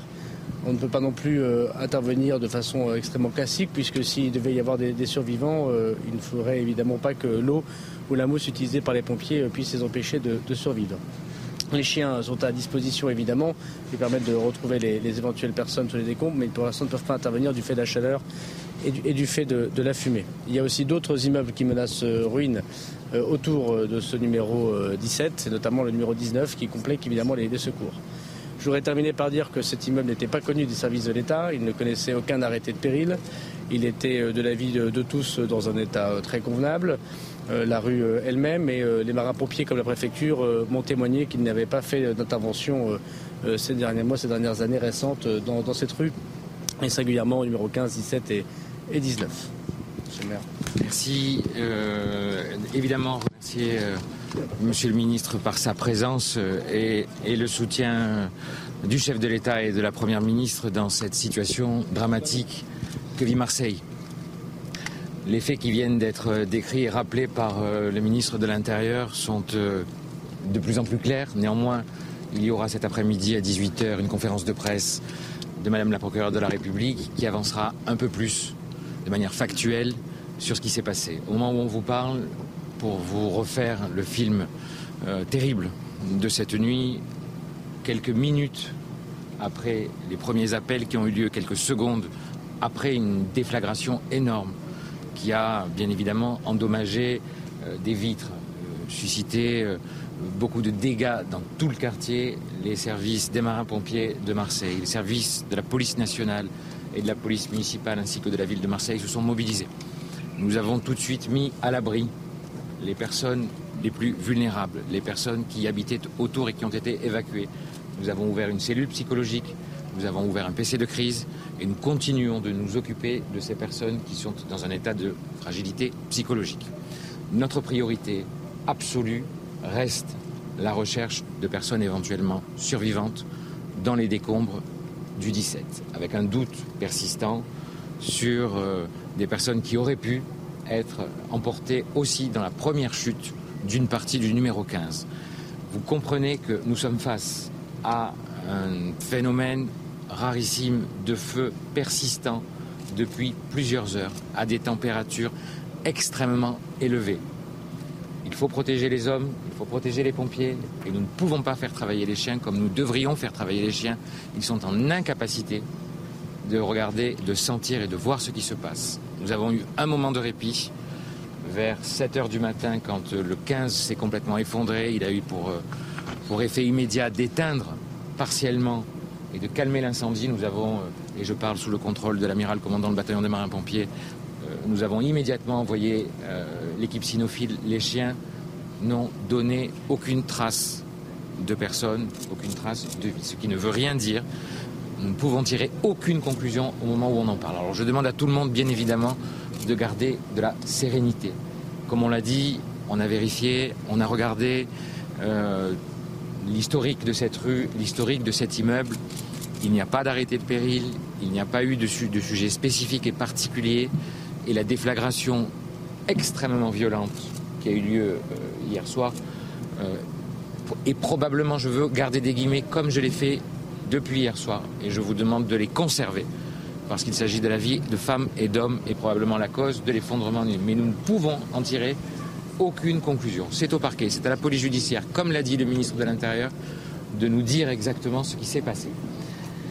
Je vous remercie bien évidemment pour votre présence depuis hier soir et nous allons continuer à laisser travailler euh, les services de secours, les services d'incendie, la police, encore une fois, et, tous les personnels du 10-13 du conseil départemental, de la ville de Marseille, de la police municipale, de la police nationale et nos pompiers qui sont des héros et qui ont travaillé dans des conditions de difficulté absolue. Je veux vous dire qu'ils ont pris des risques pour leur propre vie, éteignant un incendie au milieu d'immeubles menaçant de s'effondrer. Et à ce titre, je veux qu'on leur rende hommage ce matin parce qu'ils sont des femmes et des hommes exceptionnels. On continue les recherches, on continue le travail. Il faut que ce soit dans la sérénité. Je vous remercie vous avez une euh, estimation du temps que ça va prendre avant que euh, euh, l'équipe cinétique puisse accéder aux recherches? Non, on n'a pas d'estimation. Comme l'expliquait tout à l'heure l'amiral des marins-pompiers de, Marseille, la difficulté c'est que le feu est à quelques mètres en dessous des décombres. Donc ne sont pas, même si M. le maire a raison de dire qu'il a une énorme intensité, donc ne sont pas la capacité que nous avons à la fois à retirer des décombres dans, autour d'immeubles menaçant ruine encore et donc évidemment protégeant ainsi euh, nos marins-pompiers et nos intervenants, il ne faut pas faire n'importe quoi, et la capacité que nous avons ensuite à, le, calmer, ce feu, puis à l'éteindre. Donc euh, sans doute encore plusieurs heures, mais je ne peux euh, m'engager que ce soit fait évidemment dans ce laps de temps, peut-être que ce sera plus long encore. Monsieur le ministre, si vous dites qu'il y a entre 4 à 10 personnes sous les décombres, j'imagine que si l'incendie est en cours, le bilan malheureusement peut s'aggraver assez rapidement. on aura accès à ces décombres alors, euh, on ne sait pas dans quelles conditions, euh, on ne sait pas qui était exactement dans cet immeuble. Voilà, entre les gens qui sont inscrits sur les électorales, les témoignages que Monsieur le maire, que la police a reçus, euh, il y a une centaine de policiers nationaux qui sont mobilisés au moment où nous parlons. Il y a 80 policiers municipaux. Je voudrais aussi leur, rendre hommage, bien évidemment. Et puis j'appelle bien évidemment toutes les personnes qui auraient des informations à contacter la préfecture, à contacter la mairie pour dire effectivement qui serait dans ceux ou dans ces immeubles. Euh, notre, à notre connaissance, il y a donc euh, une dizaine de personnes qui auraient pu être euh, habiter cet immeuble au moment de 7 heures du matin. et on n'a pas davantage, on n'a pas davantage évidemment d'informations. C'est pour ça que je me suis, j'ai quatre personnes qui apparaissent être dans cet immeuble de façon certaine. On ne sait pas si elles sont vivantes ou si elles sont décédées. Il y a des caves, on peut imaginer qu'elles aient pu aussi euh, échapper à une partie de l'incendie. En tout cas, nous, l'espérons. Et puis, il y a un maximum de personnes, c'est pour ça qu'on pense à une dizaine, qui pourraient être là, mais on n'a pas la confirmation. Donc, encore une fois, c'est une façon de dire à la mairie, à la préfecture, si vous avez des informations, de les donner au service de l'État et, des marins-pompiers. Merci beaucoup. Merci à vous. C'était la, première intervention de Gérald Darmanin. Euh, décryptage en quelques instants avec vous, Elodie. Et j'en profite pour saluer notre ami euh, Philippe David, animateur bien connu euh, sur radio et, membre éminent de, de Week-end, soyez le bienvenu. Une émission spéciale depuis, depuis une heure maintenant. Elodie, décryptage sur les, propos de Gérald Darmanin. Et on, je, je, souligne également les, les, les, les, termes utilisés par le maire de, de Marseille, Benoît Payan. Je veux garder les guillemets. Une prudence extrême, extrême, extrême.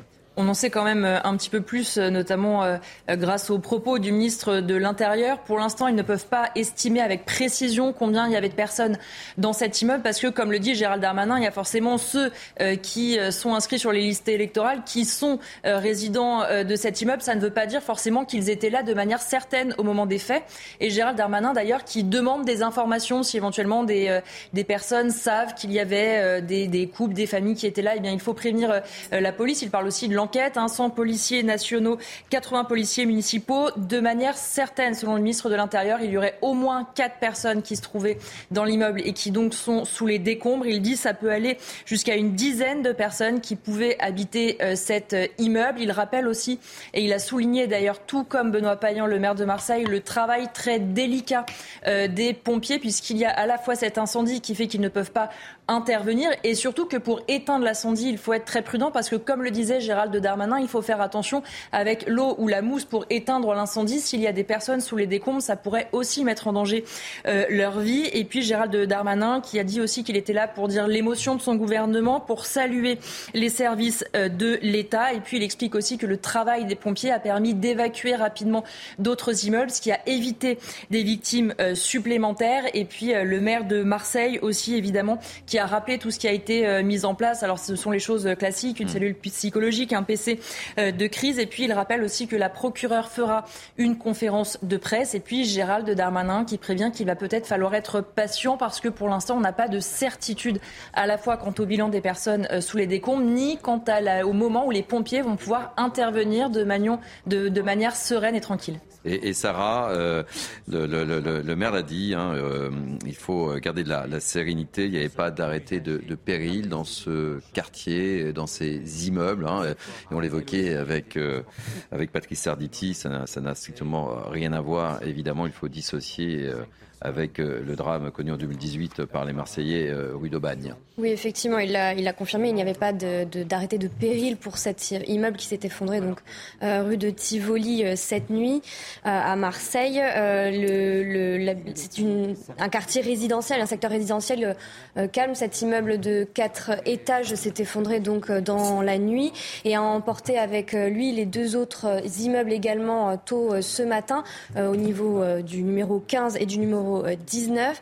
Donc euh, au total, 33 personnes euh, ont été euh, prises en charge. Il y a donc 6 blessés, donc, dont 5 en urgence relative, pas de vie ou de mort, comme le confirmait le ministre de l'Intérieur. L'incendie sous les décombres est toujours en cours. Donc pour l'instant, la priorité pour les pompiers est de maîtriser cet incendie. Pour les, les équipes de recherche avec chiens sont pour l'instant en attente, sont présents sur place, mais sont en attente puisque les chiens ne peuvent pas travailler euh, avec euh, ces conditions de chaleur euh, importantes et ces fumées au niveau de ces décombres. Mais il faut se dépêcher puisque le temps compte pour retrouver des survivants dans les décombres.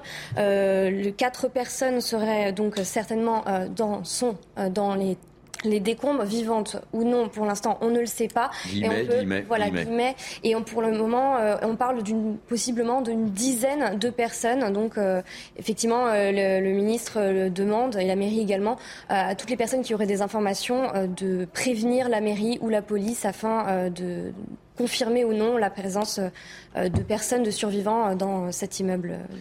Philippe David, une petite réaction sur euh, ce drame euh, à, Marseille? Vous venez d'arriver sur ce, sur ce plateau. Quand on voit les images de nuit avec les pompiers euh, sur les, colonnes de fumée qui sortent, ça ressemble plus à une scène de, ça ressemble pratiquement à une scène de guerre. Hein. Mhm. On pourrait croire les images sont impressionnantes. les, images sont impressionnantes. On pourrait croire que c'est une, une bombe qui est tombée sur, sur c'est absolument terrible.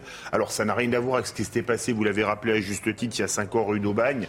Euh, comme l'a dit le maire de Marseille, Benoît Payan, il y a quelques minutes, beaucoup de prudence. Attendons de voir ce que va dire l'enquête et surtout, espérons s'il y a des gens, et malheureusement il y a des personnes qui sont a priori sous les décombres, qu'on arrive à, les sortir vivantes. Ça, je crois que c'est le plus important, malheureusement. Et on l'évoquait tout à l'heure avec Eric Brocardi des, des sapeurs-pompiers, évidemment.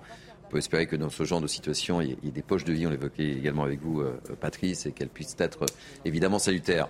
je voudrais qu'on voit avec vous, euh, ma chère Elodie, les, les réactions politiques hein, qui ont été nombreuses euh, depuis ce matin, parce que ça, un tel drame ne laisse personne, personne insensible évidemment, et encore moins le monde politique. Première réaction du président de la République Emmanuel Macron qui s'est exprimé sur Twitter pour dire ceci. Émotion avec Marseille où un immeuble de la rue Tivoli s'est effondré cette nuit. Je pense aux personnes touchées et à leurs proches. Les recherches se poursuivent avec d'importants moyens déployés. Merci aux pompiers et aux secours mobilisés. Euh, même son de cloche évidemment du côté de sa première ministre Elisabeth Borne, toujours sur les réseaux sociaux. Je suis avec attention et émotion la situation à Marseille où un immeuble s'est effondré cette nuit. J'adresse tout mon soutien aux équipes de secours et aux habitants de Marseille. Le ministre de l'Intérieur se rend sur place, on l'a suivi il y a quelques minutes. Et puis beaucoup de réactions aussi du côté évidemment des élus euh, locaux du département et de la région, à commencer par le maire de la ville, Benoît Payan. À la suite de l'effondrement d'un immeuble cette nuit à Marseille, rue de Tivoli, j'exprime toute l'émotion et le soutien de Marseille face à ce drame. Nous attendons un bilan complet. Toutes mes pensées vont vers les familles et les habitants sous le choc. Le président de la région Sud, Renaud Muselier, également s'est exprimé. L'effondrement d'un immeuble de 4 étage au 17 rue Tivoli à Marseille est un drame terrible au moment du combat pour la vie menée par les marins-pompiers et de l'angoisse des familles. Je leur adresse mes pensées et ma solidarité profonde au nom de toute la région sud. Cette réaction également de Martine Vassal qu'on a vue aux côtés de Gérald Darmanin, la présidente euh, du département des Bouches-du-Rhône. Je me tiens à la disposition du maire de Marseille et du préfet pour les aider à reloger les familles. Je salue une nouvelle fois la solidarité des forces de secours.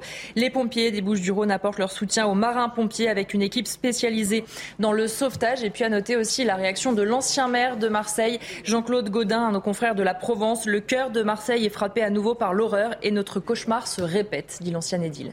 Merci, vous nous tenez au courant s'il y a d'autres réactions, évidemment. Alors tout à l'heure, nous a eu un petit problème de, liaison avec euh, Kauter euh, Ben Mohamed, qui est la présidente de l'association Marseille en colère, puisqu'on l'a rappelé, euh, le problème de, logement est un problème excessivement sensible du côté de, de, Marseille. 100 000 Marseillais vivent dans des taudis. Ouais, 100 000 la Marseillais. Fondation Abbé Pierre. Voilà, exactement. Euh, je vous propose d'écouter de, euh, Kauter euh, Ben Mohamed justement par rapport à ce nouveau drame qui touche, qui touche Marseille. Et je vous fais réagir juste après de c'est pour ça que je suis là. Et en plus, euh, même si la cause semble être différente, parce que c'est une explosion au départ qui a causé l'effondrement du premier immeuble, mais là, à l'instant, il y a deux minutes, nous venons d'entendre le 15 qui s'est effondré en direct. Nous voyons la fumée. Euh, la cause n'est pas la même, mais le traumatisme est le même. Et nous avons, j'ai une énorme pensée pour les familles qui sont toujours bloquées sous les décombres. Et je rappelle que là, aujourd'hui, à 7h30 du matin, les équipes semblent pas avoir, euh, ne pas pouvoir encore débuter les équipes de pompiers et les recherches, puisque l'incendie est toujours en cours sous les décombres. Sujet ô combien sensible, hein, euh, Philippe euh, David. Ce problème de, logement, Naïma, euh, cité ces chiffres, c'est colossal. Hein. 100 000, c'est colossal. Je crois que Marseille intramuros, si on parle de l'agglomération, c'est plus d'un million. Marseille intramuros, je crois que c'est environ 800 000 personnes.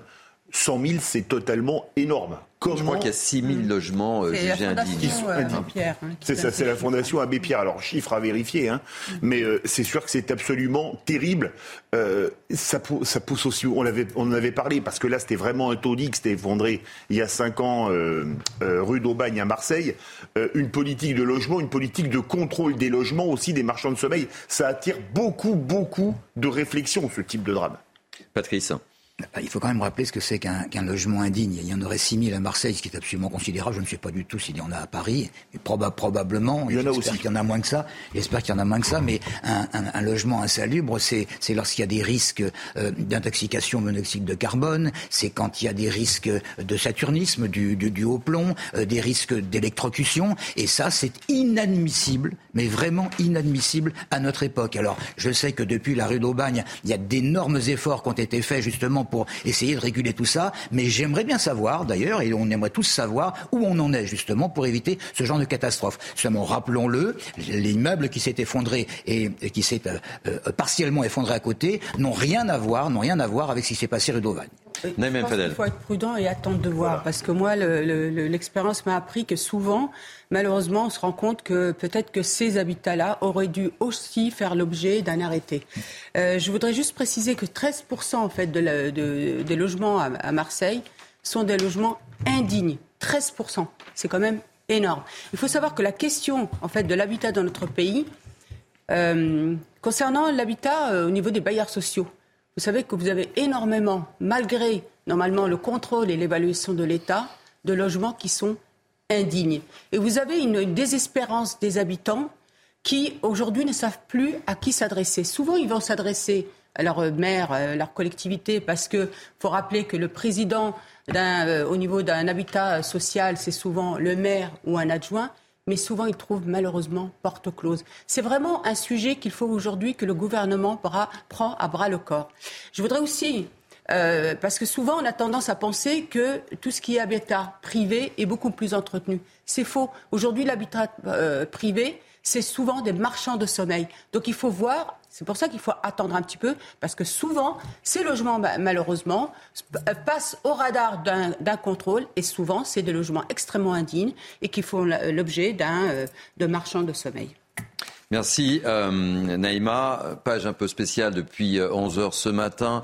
Euh, dans quelques instants, puisque il ne faut pas l'oublier, nous sommes le, dimanche de Pâques et on vivra en direct la, bénédiction Urbi et Torbi du pape François qui va s'adresser aux, fidèles depuis la, basilique Saint-Pierre. Nous serons donc en direct depuis, depuis Rome et j'aimerais qu'on refasse un point sur ce qui s'est passé, Sarah Varny, avec vous. Oui, alors euh, du coup, le drame s'est produit euh, cette nuit aux environs de minuit 40, euh, rue de Tivoli à Marseille. C'est un secteur du coup résidentiel. L'immeuble de quatre étages au numéro 17 de la rue s'est donc effondré. les témoins parlent d'une explosion importante d'odeur de gaz. à la suite de cet effondrement, peu de temps après, un incendie s'est déclaré euh, dans les décombres. Les deux immeubles voisins du numéro 15 et 19 euh, se sont effondrés euh, partiellement également. Au total, il y a donc 33 personnes qui ont été prises en charge, 6 personnes blessées, dont 5 en urgence relative. On sait que 4 personnes sont présentes encore sous les décombres. Il pourrait y en avoir encore plus, jusqu'à 10 personnes, une dizaine de personnes présentes.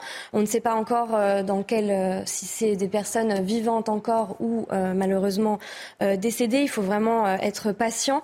Euh, les secours sont encore sur place. Ils tentent de maîtriser cet incendie puisque c'est le, moment le plus important. Il faut éteindre et maîtriser cet incendie. chaque seconde, chaque minute compte, hein, disait Eric Brocardi. Hein. Effectivement, afin que les, recherches avec les chiens puissent démarrer, puisque les chiens ne peuvent pas travailler sous les décombres avec cette chaleur. il faut aussi faire attention en maîtrisant cet incendie qu'il n'y ait pas trop d'eau ou de mousse pour, pour éviter des problèmes pour les éventuels survivants sous les décombres. Euh, c'est une opération donc délicate pour les marins euh, pompiers euh, présents sur place, une centaine, qui sont à pied d'œuvre depuis cette nuit. pour le moment, donc la mairie a mis en place un numéro vert. Il y a aussi une cellule psychologique qui a été mise en place pour les personnes qui recherchent des, des potentielles victimes, qui recherchent des personnes qui étaient présentes dans ces dans ces trois immeubles. Euh, il y a euh, la police judiciaire qui a été, euh, qui a été saisie et une enquête pour blessure involontaire a été ouverte. Un point presse sera tenu à 18h par la procureure de la République. Merci mille fois pour ces précisions, Sarah Varny. Juste avant de, prendre la direction de, Rome, un, nouveau point sur l'intervention de Gérald Darmanin et et, sur les mots très, très touchés également de, Benoît Payan qui mmh. demande effectivement à, garder une extrême sérénité. Pour le moment, il n'y a pas de victimes mmh. encore euh, et c'est tant mieux, mais il est excessivement très prudent.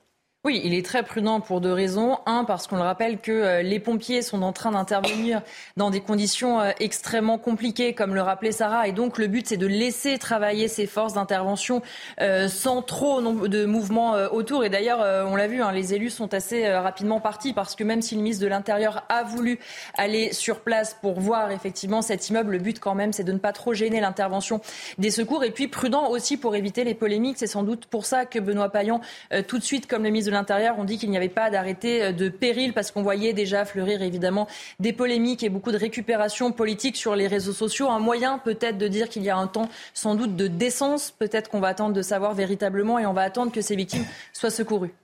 Allez, on va prendre, merci Elodie, on va prendre la direction tout de suite de Rome, édition un peu spéciale, euh, puisqu'on va assister en direct sur CNews à la bénédiction Urbi et Torbi du pape François. Car en Jésus s'est accompli le passage décisif de l'humanité, celui de la mort à la vie, du péché à la grâce, de la peur à la confiance, de la désolation à la communion. En lui, Seigneur du temps et de l'histoire, je voudrais dire à chacun, avec la joie dans le cœur, Bonne Pâques à tous. Voilà, vous venez de voir à la droite, à la gauche du pape le cardinal Simoni. Qu'elle soit pour chacun de vous, chers frères et sœurs, en particulier pour les malades et pour les pauvres, pour les personnes âgées et pour ceux qui traversent des moments d'épreuve et de difficulté, un passage de la tribulation à la consolation. Nous ne sommes pas seuls. Jésus, le vivant, est avec nous pour toujours. L'Église et le monde se réjouissent, car aujourd'hui nos espérances ne se brisent plus contre le mur de la mort, mais le Seigneur nous a ouvert un pont vers la vie. Oui, frères et sœurs, à Pâques, le destin du monde a changé, et en ce jour qui coïncide également avec la date la plus probable de la résurrection du Christ, nous pouvons nous réjouir de célébrer par pure grâce, le jour le plus important et le plus beau de l'histoire. Le Christ est ressuscité. Il est vraiment ressuscité, comme on le proclame dans les églises d'Orient. Ce vraiment nous dit que l'espérance n'est pas une illusion, elle est vérité, et que le chemin de l'humanité à partir de Pâques, marqué par l'espérance, avance plus rapidement. Les premiers témoins de la résurrection nous le montrent par leur exemple.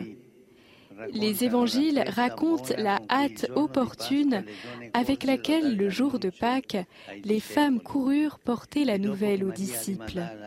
Et après que Marie de Magdala ait couru trouver Simon-Pierre, Jean et le même Pierre ont couru tous les deux ensemble pour aller sur le lieu où Jésus avait été enseveli. Et ensuite, le soir de Pâques, ayant rencontré le ressuscité sur le chemin d'Emmaüs, deux disciples partirent sans tarder. Ils se hâtèrent de parcourir plusieurs kilomètres en montée et dans l'obscurité, animés par la joie irrépressible de la Pâque qui brûlait dans leur cœur. C'est la même joie pour laquelle Pierre, sur les rives du lac de Galilée, à la vue de Jésus ressuscité, n'a pas pu rester sur la barque avec les autres, mais s'est jeté aussitôt à l'eau pour nager rapidement vers lui. À Pâques, finalement, la marche s'accélère et devient une course, parce que l'humanité voit le but de son parcours, le sens de son destin, Jésus-Christ.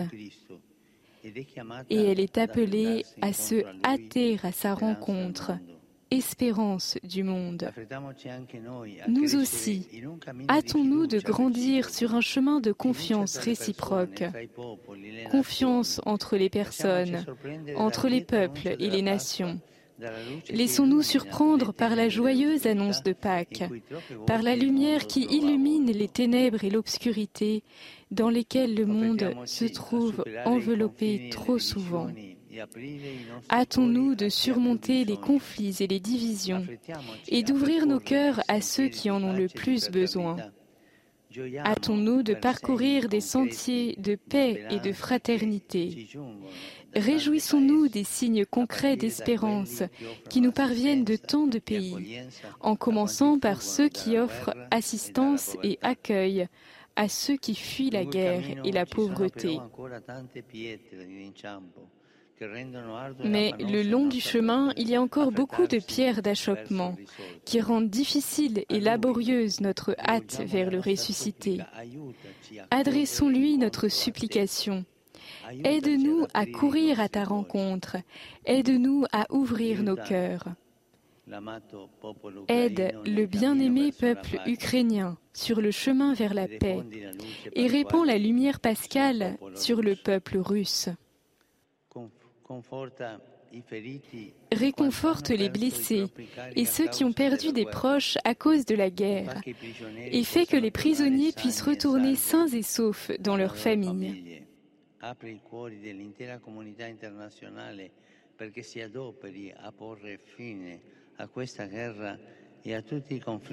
Ouvre les cœurs de toute la communauté internationale pour qu'elle s'emploie à mettre fin à cette guerre et à tous les conflits qui ensanglantent le monde, en commençant par la Syrie, qui attend encore la paix.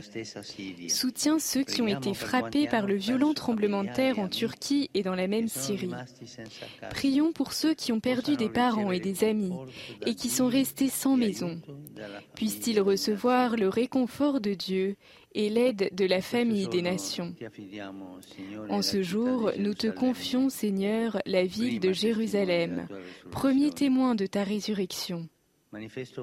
Je manifeste ma vive inquiétude en raison des attaques de ces derniers jours qui menacent le climat souhaité de confiance et de respect réciproque nécessaire pour reprendre le dialogue entre Israéliens et Palestiniens afin que la paix règne dans la ville sainte et dans toute la région. Aide, Seigneur, le Liban, qui est encore en recherche de stabilité et d'unité, afin qu'il surmonte les divisions et que tous les citoyens travaillent ensemble pour le bien commun du pays.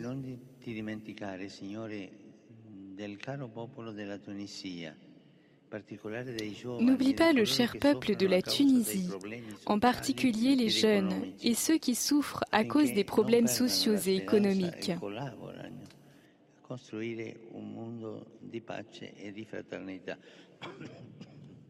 Afin qu'ils ne perdent pas l'espérance et qu'ils collaborent à construire un avenir de paix et de fraternité. Tourne ton regard vers Haïti, qui souffre depuis plusieurs années d'une grave crise sociopolitique et humanitaire, et soutient l'engagement des acteurs politiques et de la communauté internationale dans la recherche d'une solution définitive aux nombreux problèmes qui affligent cette population si tourmentée consolide les processus de paix et de réconciliation entrepris en Éthiopie et au Soudan du Sud et fait que les violences en République démocratique du Congo cessent. Soutiens, Seigneur, les communautés chrétiennes qui célèbrent aujourd'hui Pâques dans des circonstances particulières, comme au Nicaragua et en Érythrée. Et souviens-toi de tous ceux qui sont empêchés de professer librement et publiquement leur foi. Apporte du réconfort aux victimes du terrorisme international, notamment au Burkina Faso, au Mali, au Mozambique et au Nigeria.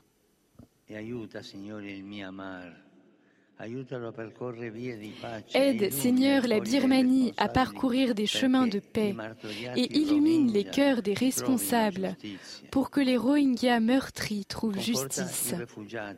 Réconforte les réfugiés, les déportés, les prisonniers politiques et les migrants, en particulier les plus vulnérables, ainsi que tous ceux qui souffrent de la faim, de la pauvreté et des effets néfastes du trafic de drogue, de la traite des personnes et de toute forme d'esclavage.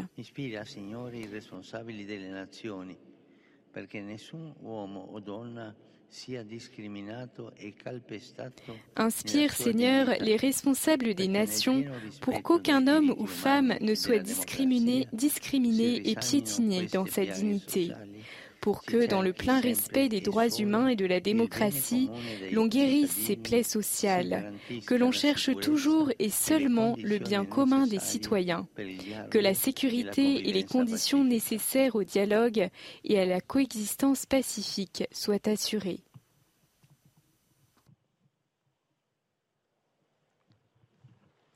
Fratelli, sorelle, ritroviamo anche noi il gusto del cammino Frères, sœurs, retrouvons nous aussi le goût du chemin. Accélérons le rythme de l'espérance. Goûtons par avance à la beauté du ciel. Puisons aujourd'hui les énergies pour avancer dans le bien, à la rencontre du bien qui ne déçoit pas. Et si, comme l'a écrit un ancien père, le plus grand péché est de ne pas croire aux énergies de la résurrection, C'est Saint Isaac de Ninive. Aujourd'hui, croyons, nous en sommes certains, le Christ est vraiment ressuscité. Nous croyons en toi, Seigneur Jésus. Nous croyons qu'avec toi, l'espérance renaît, la marche se poursuit. Toi, Seigneur de la vie, encourage nos chemins et répète à nous aussi, comme aux disciples le soir de Pâques, la paix soit avec vous. La paix soit avec vous. La paix soit avec vous.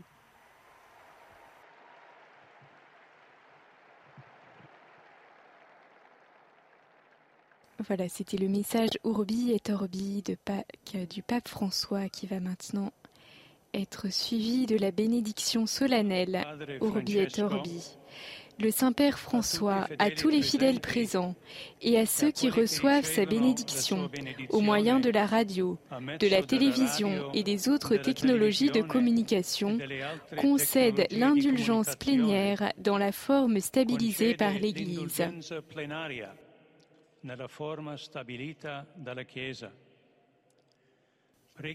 Prions Dieu Tout-Puissant pour qu'il conserve longtemps le pape à la tête de l'Église et qu'il concède paix et unité à l'Église dans le monde entier.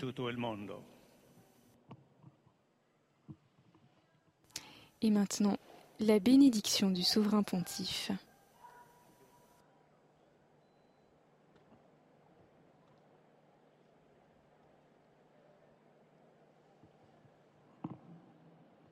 Santi Apostoli Petro e Paulus, de quorum potestate e autoritate confidimus, ius intercedam pro nobis ad Dominum. Amen. Precibus meritis Beati Maria Semper Virginis, Beati Michaelis Arcangeli, Beati Ioannis Battiste, e Santorum Apostolorum Petri e Pauli, et Tonium Santorum. Miseriatur vestri omnipotens Deus, et dimissis omnibus peccati vestis, perducat o Iesus a Christus ad vitam aeterna. Amen.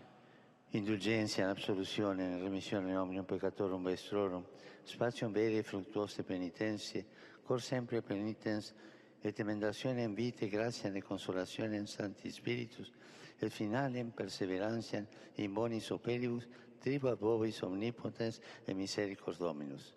Amen. Et benedictio Dei omnipotentis, Patris, et Filii, et Spiritus Sancti, descendat super vos et maniat semper. Amen.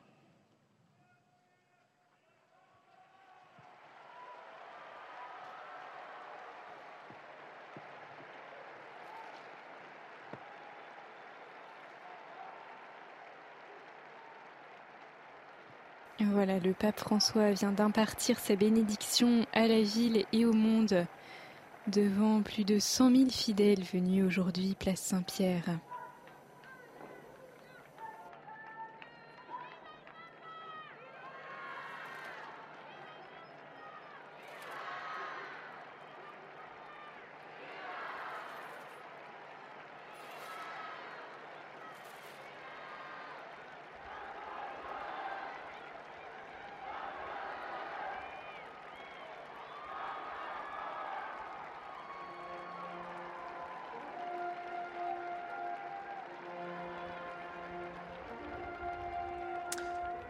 Voilà, 12h15, soyez les bienvenus, c'est Midi News Week-end, 12h, 13h, une édition un peu spéciale en ce dimanche de Pâques, puisque vous venez de vivre la bénédiction Urbi et Torbi du pape François qui s'est adressé aux fidèles depuis la basilique Saint-Pierre. Et puis nous reviendrons euh, évidemment euh, sur euh, ce drame à Marseille où un immeuble s'est effondré cette nuit.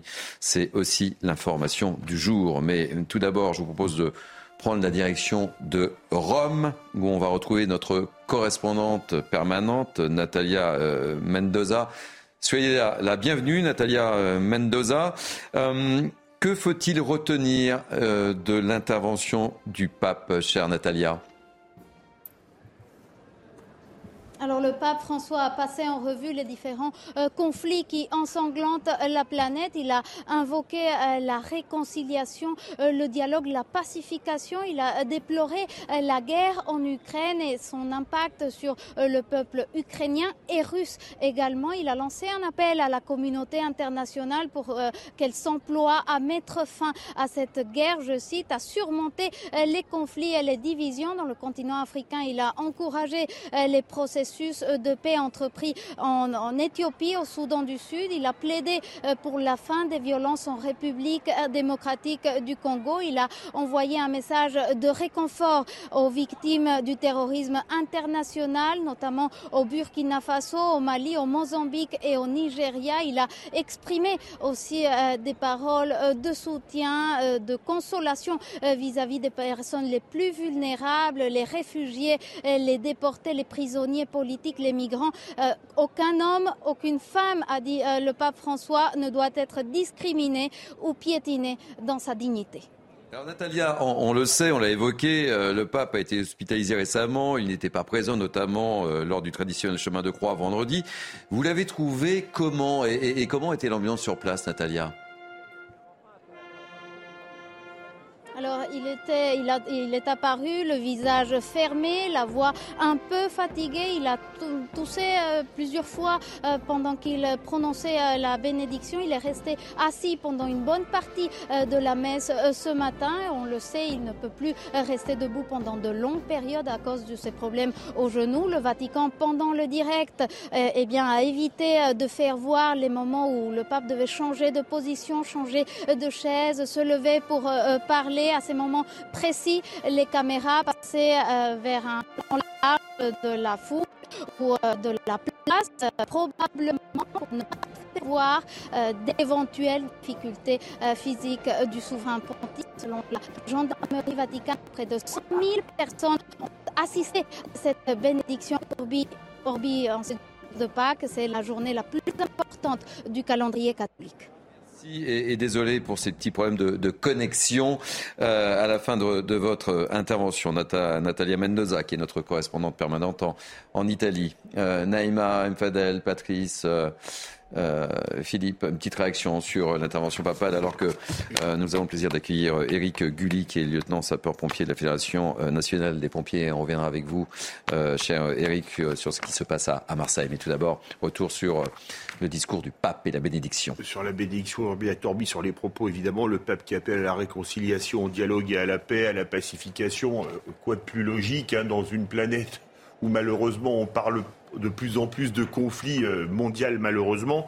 Euh, sinon, j'étais certain qu'on analyserait ça euh, de près. Pour quelqu'un de 86 ans, un homme de 86 ans qui était hospitalisé il y a encore quelques semaines, a priori, certains s'inquiétaient de son état de santé. D'aucuns disaient qu'il allait peut-être faire comme son prédécesseur, c'est-à-dire démissionner dans les semaines à venir. on l'a évoqué, ça c'est vrai. Ça avait été évoqué. A priori, pour un homme de 86 ans, ce qui n'est pas un âge canonique, mais qui est quand même un grand âge, qu'on le veuille ou non, il a l'air plutôt en bonne santé, ce qui est une très bonne chose. Naïm Fadel. Oui, et puis son discours, ses propos, il, a exprimé euh, ce message de paix à l'ensemble effectivement des, catholiques, mais plus largement à l'ensemble des peuples, au-delà euh, au-delà des, religions. Et je pense que c'est ça qui est, qui est formidable chez le pape. Il a toujours cette expression qui englobe euh, tout le monde. Et moi, je voudrais profiter aujourd'hui en, cette journée de, de Pâques pour exprimer euh, une joyeuse fête, de joyeuses fêtes à, mes compatriotes, à nos compatriotes de confession euh, chrétienne, et puis euh, une joyeuse fête de Pessah à nos compatriotes de, de confession juive. Patrice. Bah, évidemment, évidemment, on attend, on attend toujours euh, cette bénédiction Urbi et Torbi parce que c'est extrêmement important. On s'attend toujours à ce qu'il y ait un, message de, paix, et une demande d'arrêt des guerres, quelle qu'elle soit, ce qui a été euh, évidemment fait. Il faut quand même rappeler que euh, le, pape, c'est l'évêque de Rome, mais c'est également un pasteur universel. C'est pour ça que ça intéresse toutes les communautés et pas uniquement la, la communauté chrétienne. Alors, ce qui est important, bah, c'est de se rappeler également que dans les termes Urbi et Torbi. Euh, euh, Urbi, ça signifie la ville, mais Rome particulièrement, donc euh, message aux Italiens. Et puis Orbi, eh bien Orbi, c'est le monde, donc cette universalité à laquelle tient terriblement le pape, comme ils l'ont toujours fait d'ailleurs.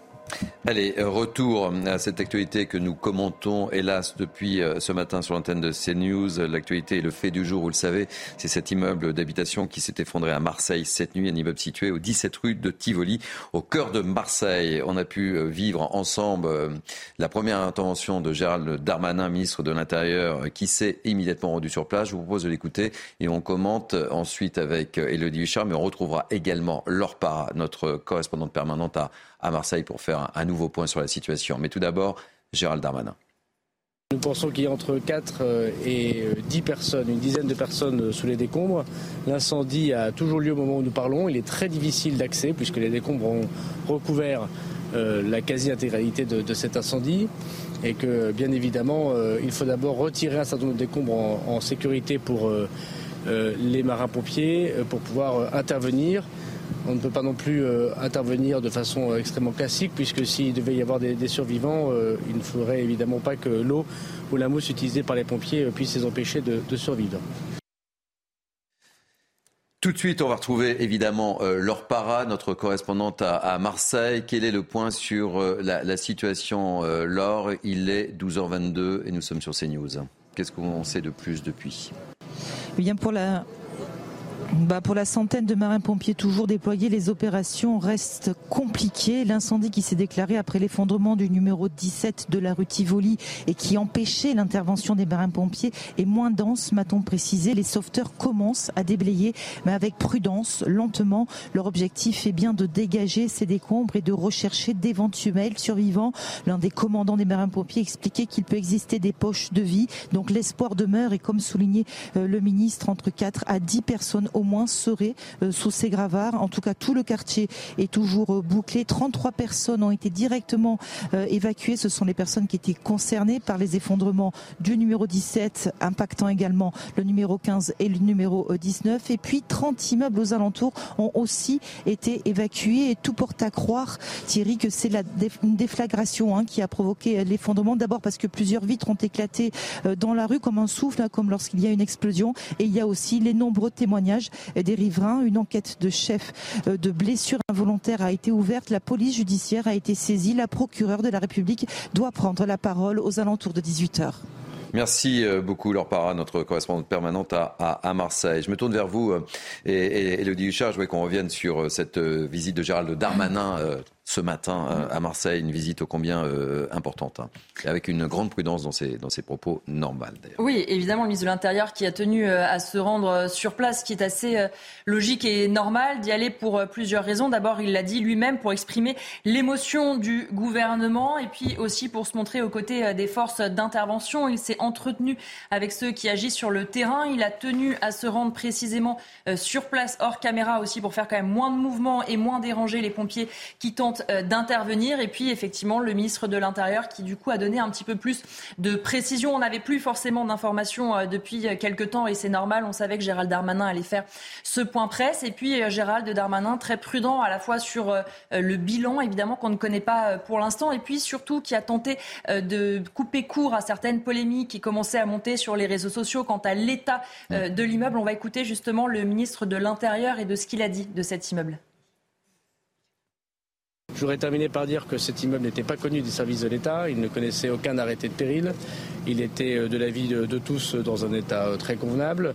Euh, la rue elle-même et les marins-pompiers comme la préfecture m'ont témoigné qu'ils n'avaient pas fait d'intervention ces derniers mois, ces dernières années récentes dans, cette rue, et singulièrement au numéro 15, 17 et, et 19.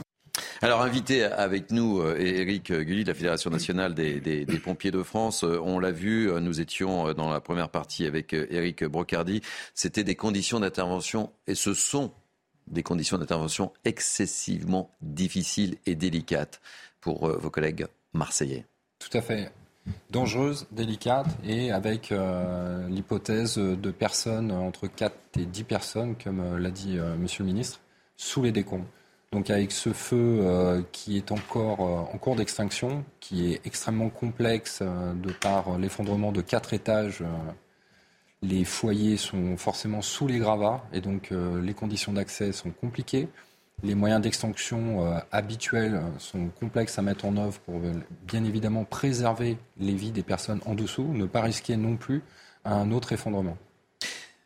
On va vous restez avec nous, évidemment. Euh, priorité au direct. On va retrouver tout de suite Stéphane euh, qui est sénateur Les Républicains des Bouches du Rhône. Euh, Stéphane, soyez le, bienvenu. Vous étiez avec euh, Gérald Darmanin au cours de, cette visite de, ce matin. Qu'est-ce que vous pouvez nous dire sur la, situation? Écoutez, c'est d'abord une, situation assez, tragique. Vous savez, quand vous arrivez sur les, lieux de ce, de ce drame et, et que vous savez qu'il y a au minimum 4 à, 10 personnes qui sont encore pour, pour l'heure euh, sous, sous, les décombres. C'est une émotion euh, singulière qui vous, qui vous, qui vous prend au, au tripes, euh, sachant quand même qu'il faut saluer le, professionnalisme des marins-pompiers, mais également des, forces de l'ordre qui ont, très vite, très vite réagi, très, mis, très vite mis un, périmètre de, sécurité. Et, et, et, là encore, on les voit sans, relâche euh, essayer de effectivement maîtriser, euh, maîtriser cet incendie pour euh, commencer, commencer à, déblayer, pour intervenir au plus vite auprès de, de ces 4 à 10, à 10 victimes. Alors, ce qui est important de dire, c'est que euh, on, l'évoque depuis, euh, depuis notre prise d'antenne. Euh, tout le monde a, en tête ce qui s'est passé rue de Bagne en, en, novembre 2018 avec, avec ces huit morts. évidemment, quand un, un, tel événement se passe à Marseille, ça ne laisse personne insensible. Mais là, il faut faire le distinguo. On est dans un quartier, et vous me confirmez, mais il semblerait que ce soit la chose, enfin, ça soit la, situation dans un, dans un quartier beaucoup plus résidentiel, des immeubles plutôt récents, 19e, 20e siècle. Absolument. Le ministre de l'Intérieur a raison d'écarter euh, le parallèle avec la, rue de Bagne. L'insalubrité euh, euh, n'est pas pas en cause. Aucun arrêté de péril d'ailleurs n'avait été pris dans, dans ce secteur. Loin de là, on parle plutôt d'une origine d'une explosion. le gaz étant peut-être à, à l'origine de, de cette de cet accident tragique, mais en, en aucun cas un problème d'insalubrité, comme vous l'avez euh, très bien dit. C'est un secteur assez, euh, assez résidentiel. Je connais assez bien euh, le cinquième arrondissement puisque mon fils y vit. donc à partir de là, je pense que cette hypothèse-là doit être totalement, totalement écartée. Quel est l'état d'esprit des, des, Marseillais que vous avez pu côtoyer euh, ce matin? Ils sont tous, je suppose, profondément euh, choqués à nouveau, surtout qu'on a, on a qu'un bilan approximatif et on ne sait pas grand-chose au final forcément euh, choqué, euh, ému, mais en même temps, il y a cette forme de, solidarité par rapport aux familles, euh, aux forces de secours, aux forces de l'ordre également, qui sont largement décriées ces derniers temps. Et, là, on voit toute, toute la, ville qui s'est mise en émoi, mais qui a été derrière, nos marins-pompiers et derrière la police, nationale et la police municipale. Merci euh, beaucoup euh, Stéphane Audulier. Je rappelle que vous êtes sénateur des Républicains des, Bouches-du-Rhône. Merci d'avoir accepté euh, d'apporter votre témoignage dans le cadre de cette émission spéciale de, de, de Midi News. Je me retourne vers vous, Eric. C'était une intervention, et c'est une intervention excessivement difficile, et on l'évoquait avec votre confrère et ami Eric Brocardi. Chaque seconde, chaque minute compte, et ce matin, c'était très difficile. On sait que de son genre d'intervention, le rôle des chiens est primordial et ça, depuis ce matin, les chiens n'ont pas pu intervenir en fait, hein, vu, les incendies, etc. Pas encore, mais, euh, on peut espérer euh, dans, les prochaines, euh, dans les prochaines heures qu'ils puissent intervenir au même titre que d'autres matériels à disposition, comme des caméras. qui permettent de pouvoir passer aussi dans les décomptes. Tous les, les matériels d'écoute aussi peuvent apporter aussi une plus-value.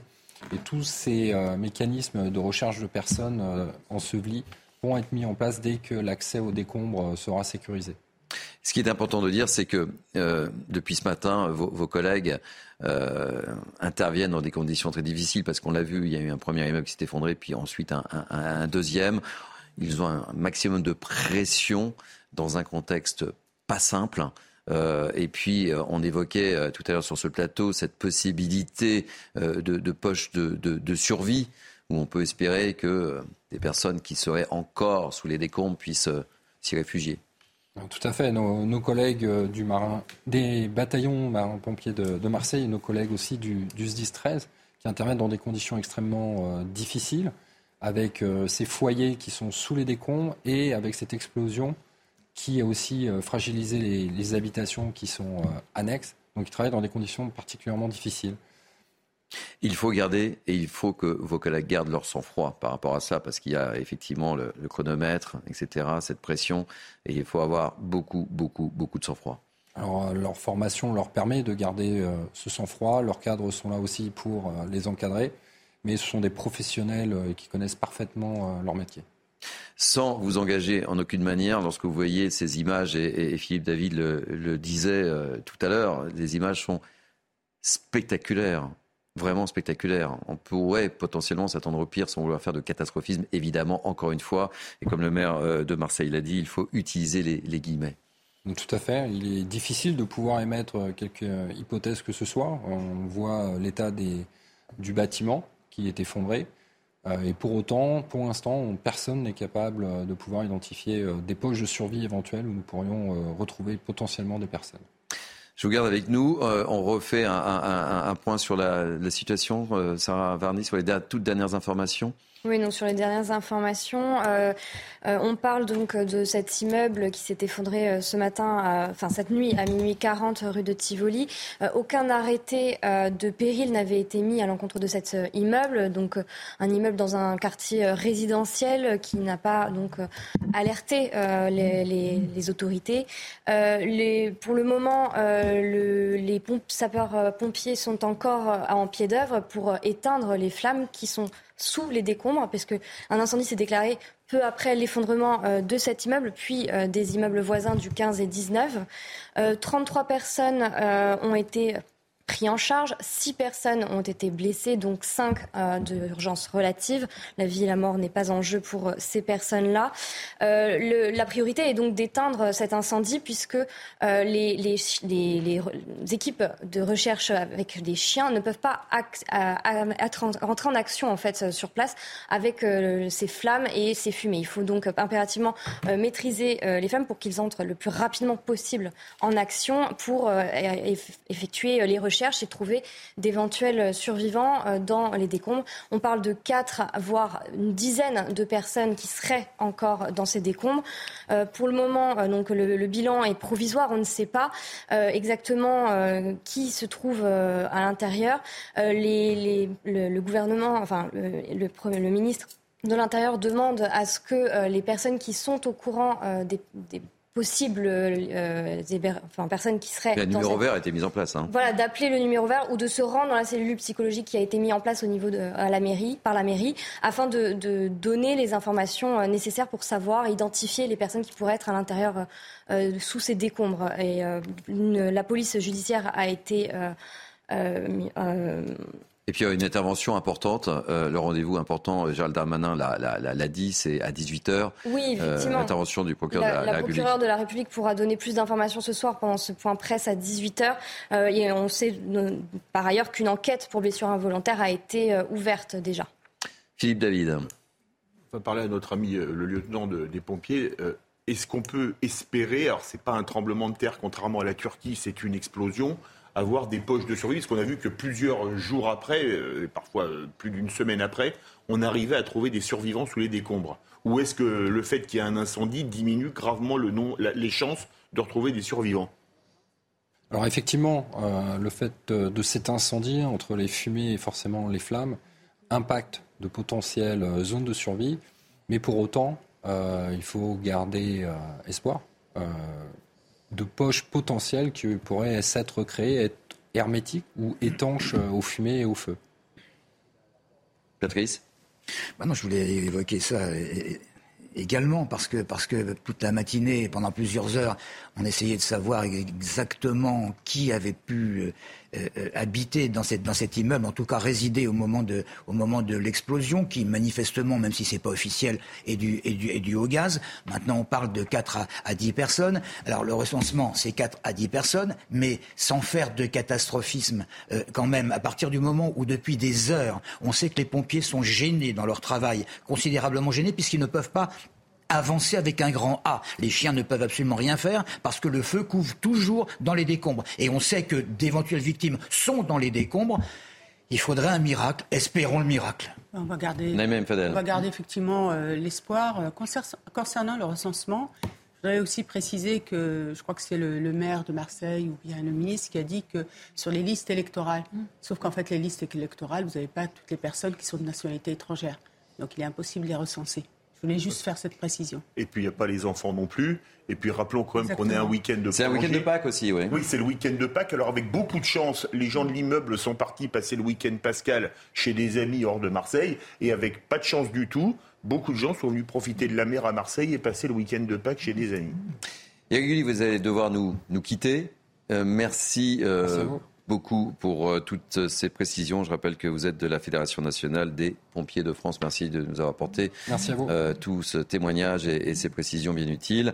Euh, je vous propose d'écouter maintenant le, maire de Marseille qui s'est exprimé, Benoît Payan. Les services des marins-pompiers de Marseille, les services de la police nationale et de la police municipale ainsi que de la ville de Marseille se sont mobilisés.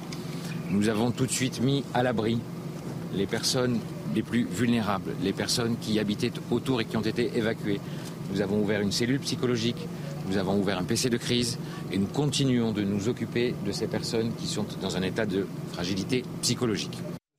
On l'a vu, le, maire euh, Benoît Payan euh, de, Marseille euh, est, touché et, on le serait évidemment à moins. il est excessivement prudent depuis ce matin. Je voulais qu'on revienne sur l'intervention avec vous, Elodie, de Gérald Darmanin.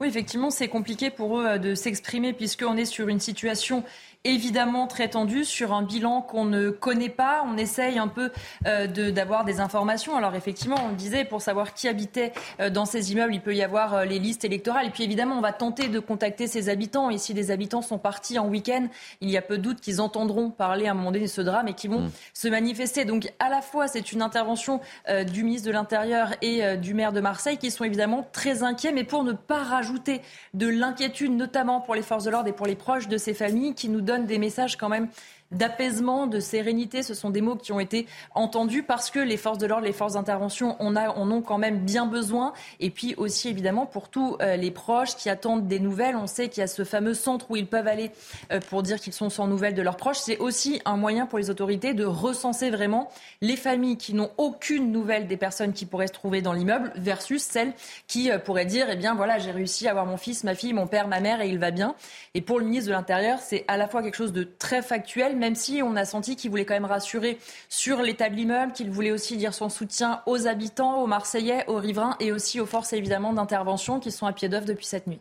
Sarah, je me tourne vers vous. Vous suivez euh, avec attention tout ce qui se passe également à Marseille. Ce qui est important de dire, on l'évoquait euh, ce matin, c'est que ce quartier est plutôt résidentiel et c'est important puisque personne n'a oublié, encore une fois, je, me répète, hein, ce, drame euh, de 2018. Hein. Oui, effectivement, là, dans, le cas présent, euh, c'est un secteur résidentiel, c'est donc un immeuble qui n'était pas du tout connu euh, de l'État, qui n'avait pas d'arrêté de péril, mais pour autant, les témoins, les premiers témoignages que les forces de l'ordre ont pu récupérer depuis ce matin font état de, enfin, les, les, personnes parlent d'une forte odeur de gaz et d'une parlent d'une forte déflagration. Donc, il semblerait qu'une déflagration ait eu lieu et a engendré cette euh, explosion, puis cet effondrement euh, du numéro 17 de la rue euh, Tivoli de Marseille cette nuit, qui ensuite a engendré l'effondrement des partiels des deux immeubles voisins, des numéros 15 et 19.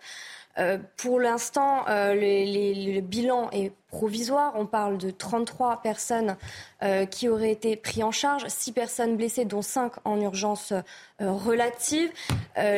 Le, ministre de l'Intérieur, lui, euh, nous a apporté d'autres éléments. Il semblerait que quatre personnes soient encore présentes sous les décombres, quatre personnes, certaines potentiellement jusqu'à une dizaine, puisqu'on ne sait pas qui était présent euh, dans l'immeuble au moment euh, du drame.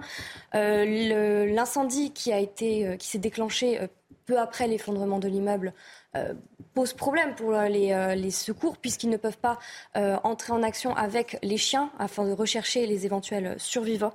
Donc c'est un moment un peu euh, compliqué, délicat.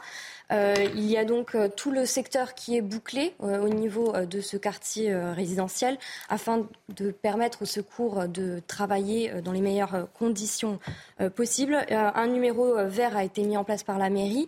la cellule psychologique a été mise en place également afin que les personnes puissent se rendre et puis obtenir des informations sur les potentielles personnes qui étaient présentes dans ces immeubles ou prévenir si ils ont eu des nouvelles des habitants de ces immeubles qui sont ailleurs en sécurité. L'important pour l'instant est donc de maîtriser cet incendie afin d'entrer en action avec les chiens afin de rechercher les personnes euh, sous les décombres. Euh, la police judiciaire a été euh, prise en charge et une enquête pour blessure involontaire a été ouverte. La procureure de la République tiendra un point presse à 18h pour plus d'éléments. Elodie, je me retourne à nouveau vers vous. Euh, il y a eu un maximum de, réactions euh, depuis, euh, depuis ce matin du monde politique. Hein. On fait un petit tour d'horizon justement de, de, de, ces tweets et autres communications. Oui, on va commencer justement par le président de la République, Emmanuel Macron, qui dit ceci. Émotion avec Marseille où un immeuble de la rue Tivoli s'est effondré cette nuit. Je pense aux personnes touchées et à leurs proches. Les recherches se poursuivent avec d'importants moyens déployés. Merci aux pompiers et aux secours mobilisés. Sa première ministre également qui s'est exprimée sur les réseaux sociaux, Elisabeth Borne, pour dire Ceci, je suis avec attention et émotion la situation à Marseille où un immeuble s'est effondré cette nuit. J'adresse tout mon soutien aux équipes de secours et aux habitants de Marseille. Le ministre de l'Intérieur se rend sur place. Elle avait fait ce tweet dans la matinée avant que Gérald Darmanin n'arrive sur place. Et puis, il y a évidemment toutes les réactions des élus locaux, à commencer par Benoît Payan, le maire de la ville, à la suite de l'effondrement d'un immeuble cette nuit à Marseille, rue de Tivoli. J'exprime toute l'émotion et le soutien de Marseille face à ce drame. Nous attendons un bilan complet. Toutes mes pensées vont vers les familles et les habitants sous le choc. Du côté de Renaud Muselier, on le rappelle, il est le président de la région sud. L'effondrement d'un immeuble de 4 étages au 17 rue de Tivoli à Marseille est un drame terrible au moment du combat pour la vie mené par les marins-pompiers et de l'angoisse des familles. Je leur adresse mes pensées et ma, ma solidarité profonde au nom de toute la région sud. Et puis la présidente du département, Martine Vassal, qui dit Ceci, je me tiens à la disposition du maire de Marseille et du préfet des Bouches-du-Rhône pour les aider à reloger les familles. Je salue une nouvelle fois la solidarité des forces de secours. Les pompiers euh, du département apportent leur soutien aux marins-pompiers avec une équipe spécialisée dans le sauvetage. À nos confrères aussi de la Provence, l'ancien maire de Marseille, Jean-Claude Gaudin, qui dit le cœur de Marseille est frappé à nouveau par l'horreur et notre cauchemar se répète. Et puis enfin, cette dernière euh, réaction, celle de Jean-Luc Mélenchon, on le rappelle, il était sous la présidente législature, le député euh, de Marseille, il dit euh, Ceci, Marseille encore frappé, pourquoi le malheur frappe-t-il si souvent à la même porte? Affection et solidarité et courage au secours. Étonnant son, tweet, non? C'est vraiment étonnant. oui et non, parce que finalement, il dit un peu la même chose que Jean-Claude Gaudin, qui rappelle que le cauchemar se répète. Je, bah. Factuellement, il y a déjà eu la rue d'Aubagne, on l'a nous-mêmes dit. Oui, oui, on l'a voilà. dit. C'est vrai. Patrice? Hors politique, hors politique, c'est quand même épouvantable ce qui se passe. Dans un feu traditionnel, euh, euh, y a des pompiers qui arrivent sur place. Si jamais ils ont besoin de moyens supplémentaires, il y a des renforts qui arrivent. Et au bout d'un moment, quelques heures peut-être, eh bien, on arrive à circonscrire le, le, le, le, sinistre. Et là, ça fait des heures et des heures et des heures qu'il y a des pompiers qui, malheureusement, en dehors du fait de sécuriser d'autres immeubles, sont coincés, sont obligés d'attendre, mais avec la rage au ventre parce qu'il y aurait la possibilité euh, de, de circonscrire ce, ce, sinistre, mais ils ne peuvent pas envoyer de l'eau avec des produits destinés à, à à désenflammer, si je peux dire, parce que si jamais il y a des victimes, eh bien, eh bien, elles pourraient, elles pourraient succomber. C'est quand même un scénario pire que catastrophe. Et, franchement, les mots du maire, les mots du maire de Marseille, il faut s'attendre à, déplorer des victimes. Euh, eh bien, ils font mal au ventre. Naïma Fadel. Non, mais c'est un drame euh, terrible, on ne cessera de, de, le dire. Bon, l'élan de solidarité, les différents tweets qui ont eu au-delà euh, des, opinions politiques, sont, importants, sont les bienvenus, si je puis dire. Mais c'est vrai qu'on n'entend n'entend pas moins de nos, de nos politiques. Mais je voudrais encore euh, dire toute ma solidarité, toutes mes pensées vraiment euh, à toutes ces familles qui doivent être dans le désarroi d'attendre ben, c'est terrible de ne pas savoir, surtout. Philippe David. C'est le choix est cornélien, comme le disait justement Patrice. Est-ce qu'on tente le coup euh, d'éteindre pour pouvoir déblayer et quitte euh, C'est vraiment cornélien. C'est-à-dire, soit on, essaie, on éteint l'incendie en risquant de tuer les gens qui sont en dessous, soit on ne l'éteint pas et ils vont peut-être mourir de l'incendie. Donc c'est quelque chose déjà d'un point de vue moral pour ceux qui ont à décider. Et c'est là où on voit quand même la force mental qu'il faut avoir pour décider, quand on est par exemple le commandant des pompiers, vous met devant un choix où vous regardez dans le miroir et vous dites mais qu'est-ce que je fais? Ça, à mon avis, ça doit être terrible.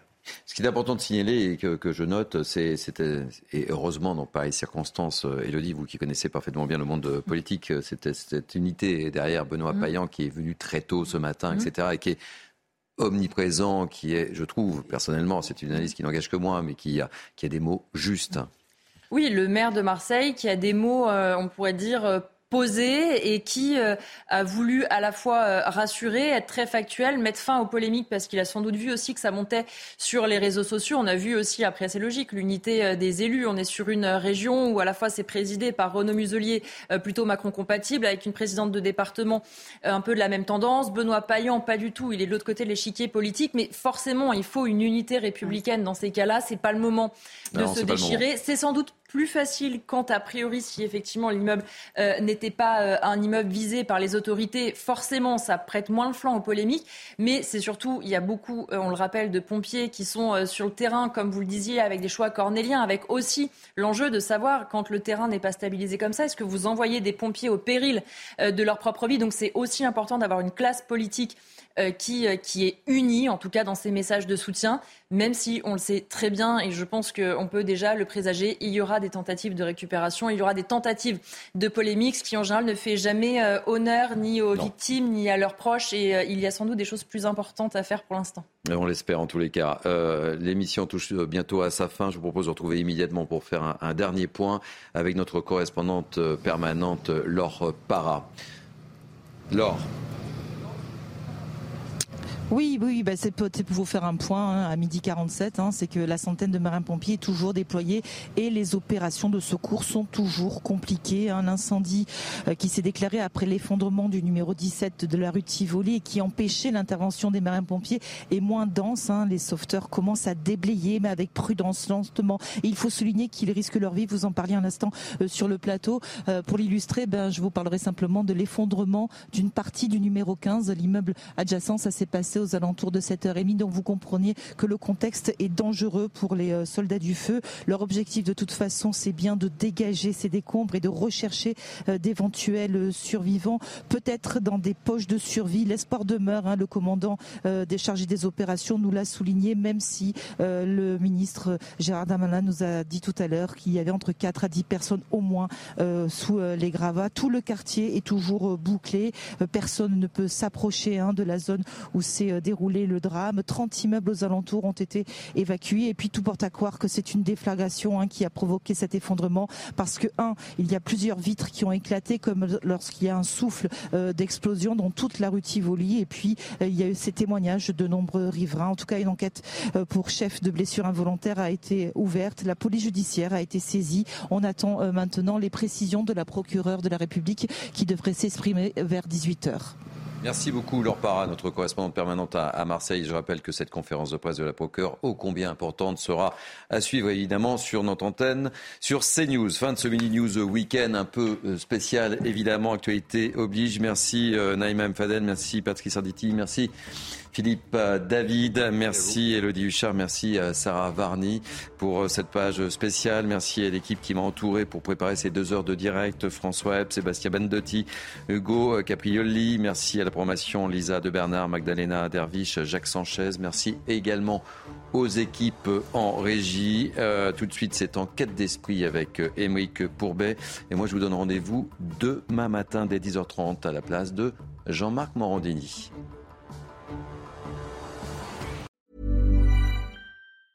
Ever catch yourself eating the same flavorless dinner three days in a row? Dreaming of something better? Well, HelloFresh is your guilt-free dream come true, baby. It's me, Kiki Palmer. Let's wake up those taste buds with hot, juicy pecan-crusted chicken or garlic butter shrimp scampi. Mm. Hello Fresh. Stop dreaming of all the delicious possibilities and dig in at HelloFresh.com. Let's get this dinner party started.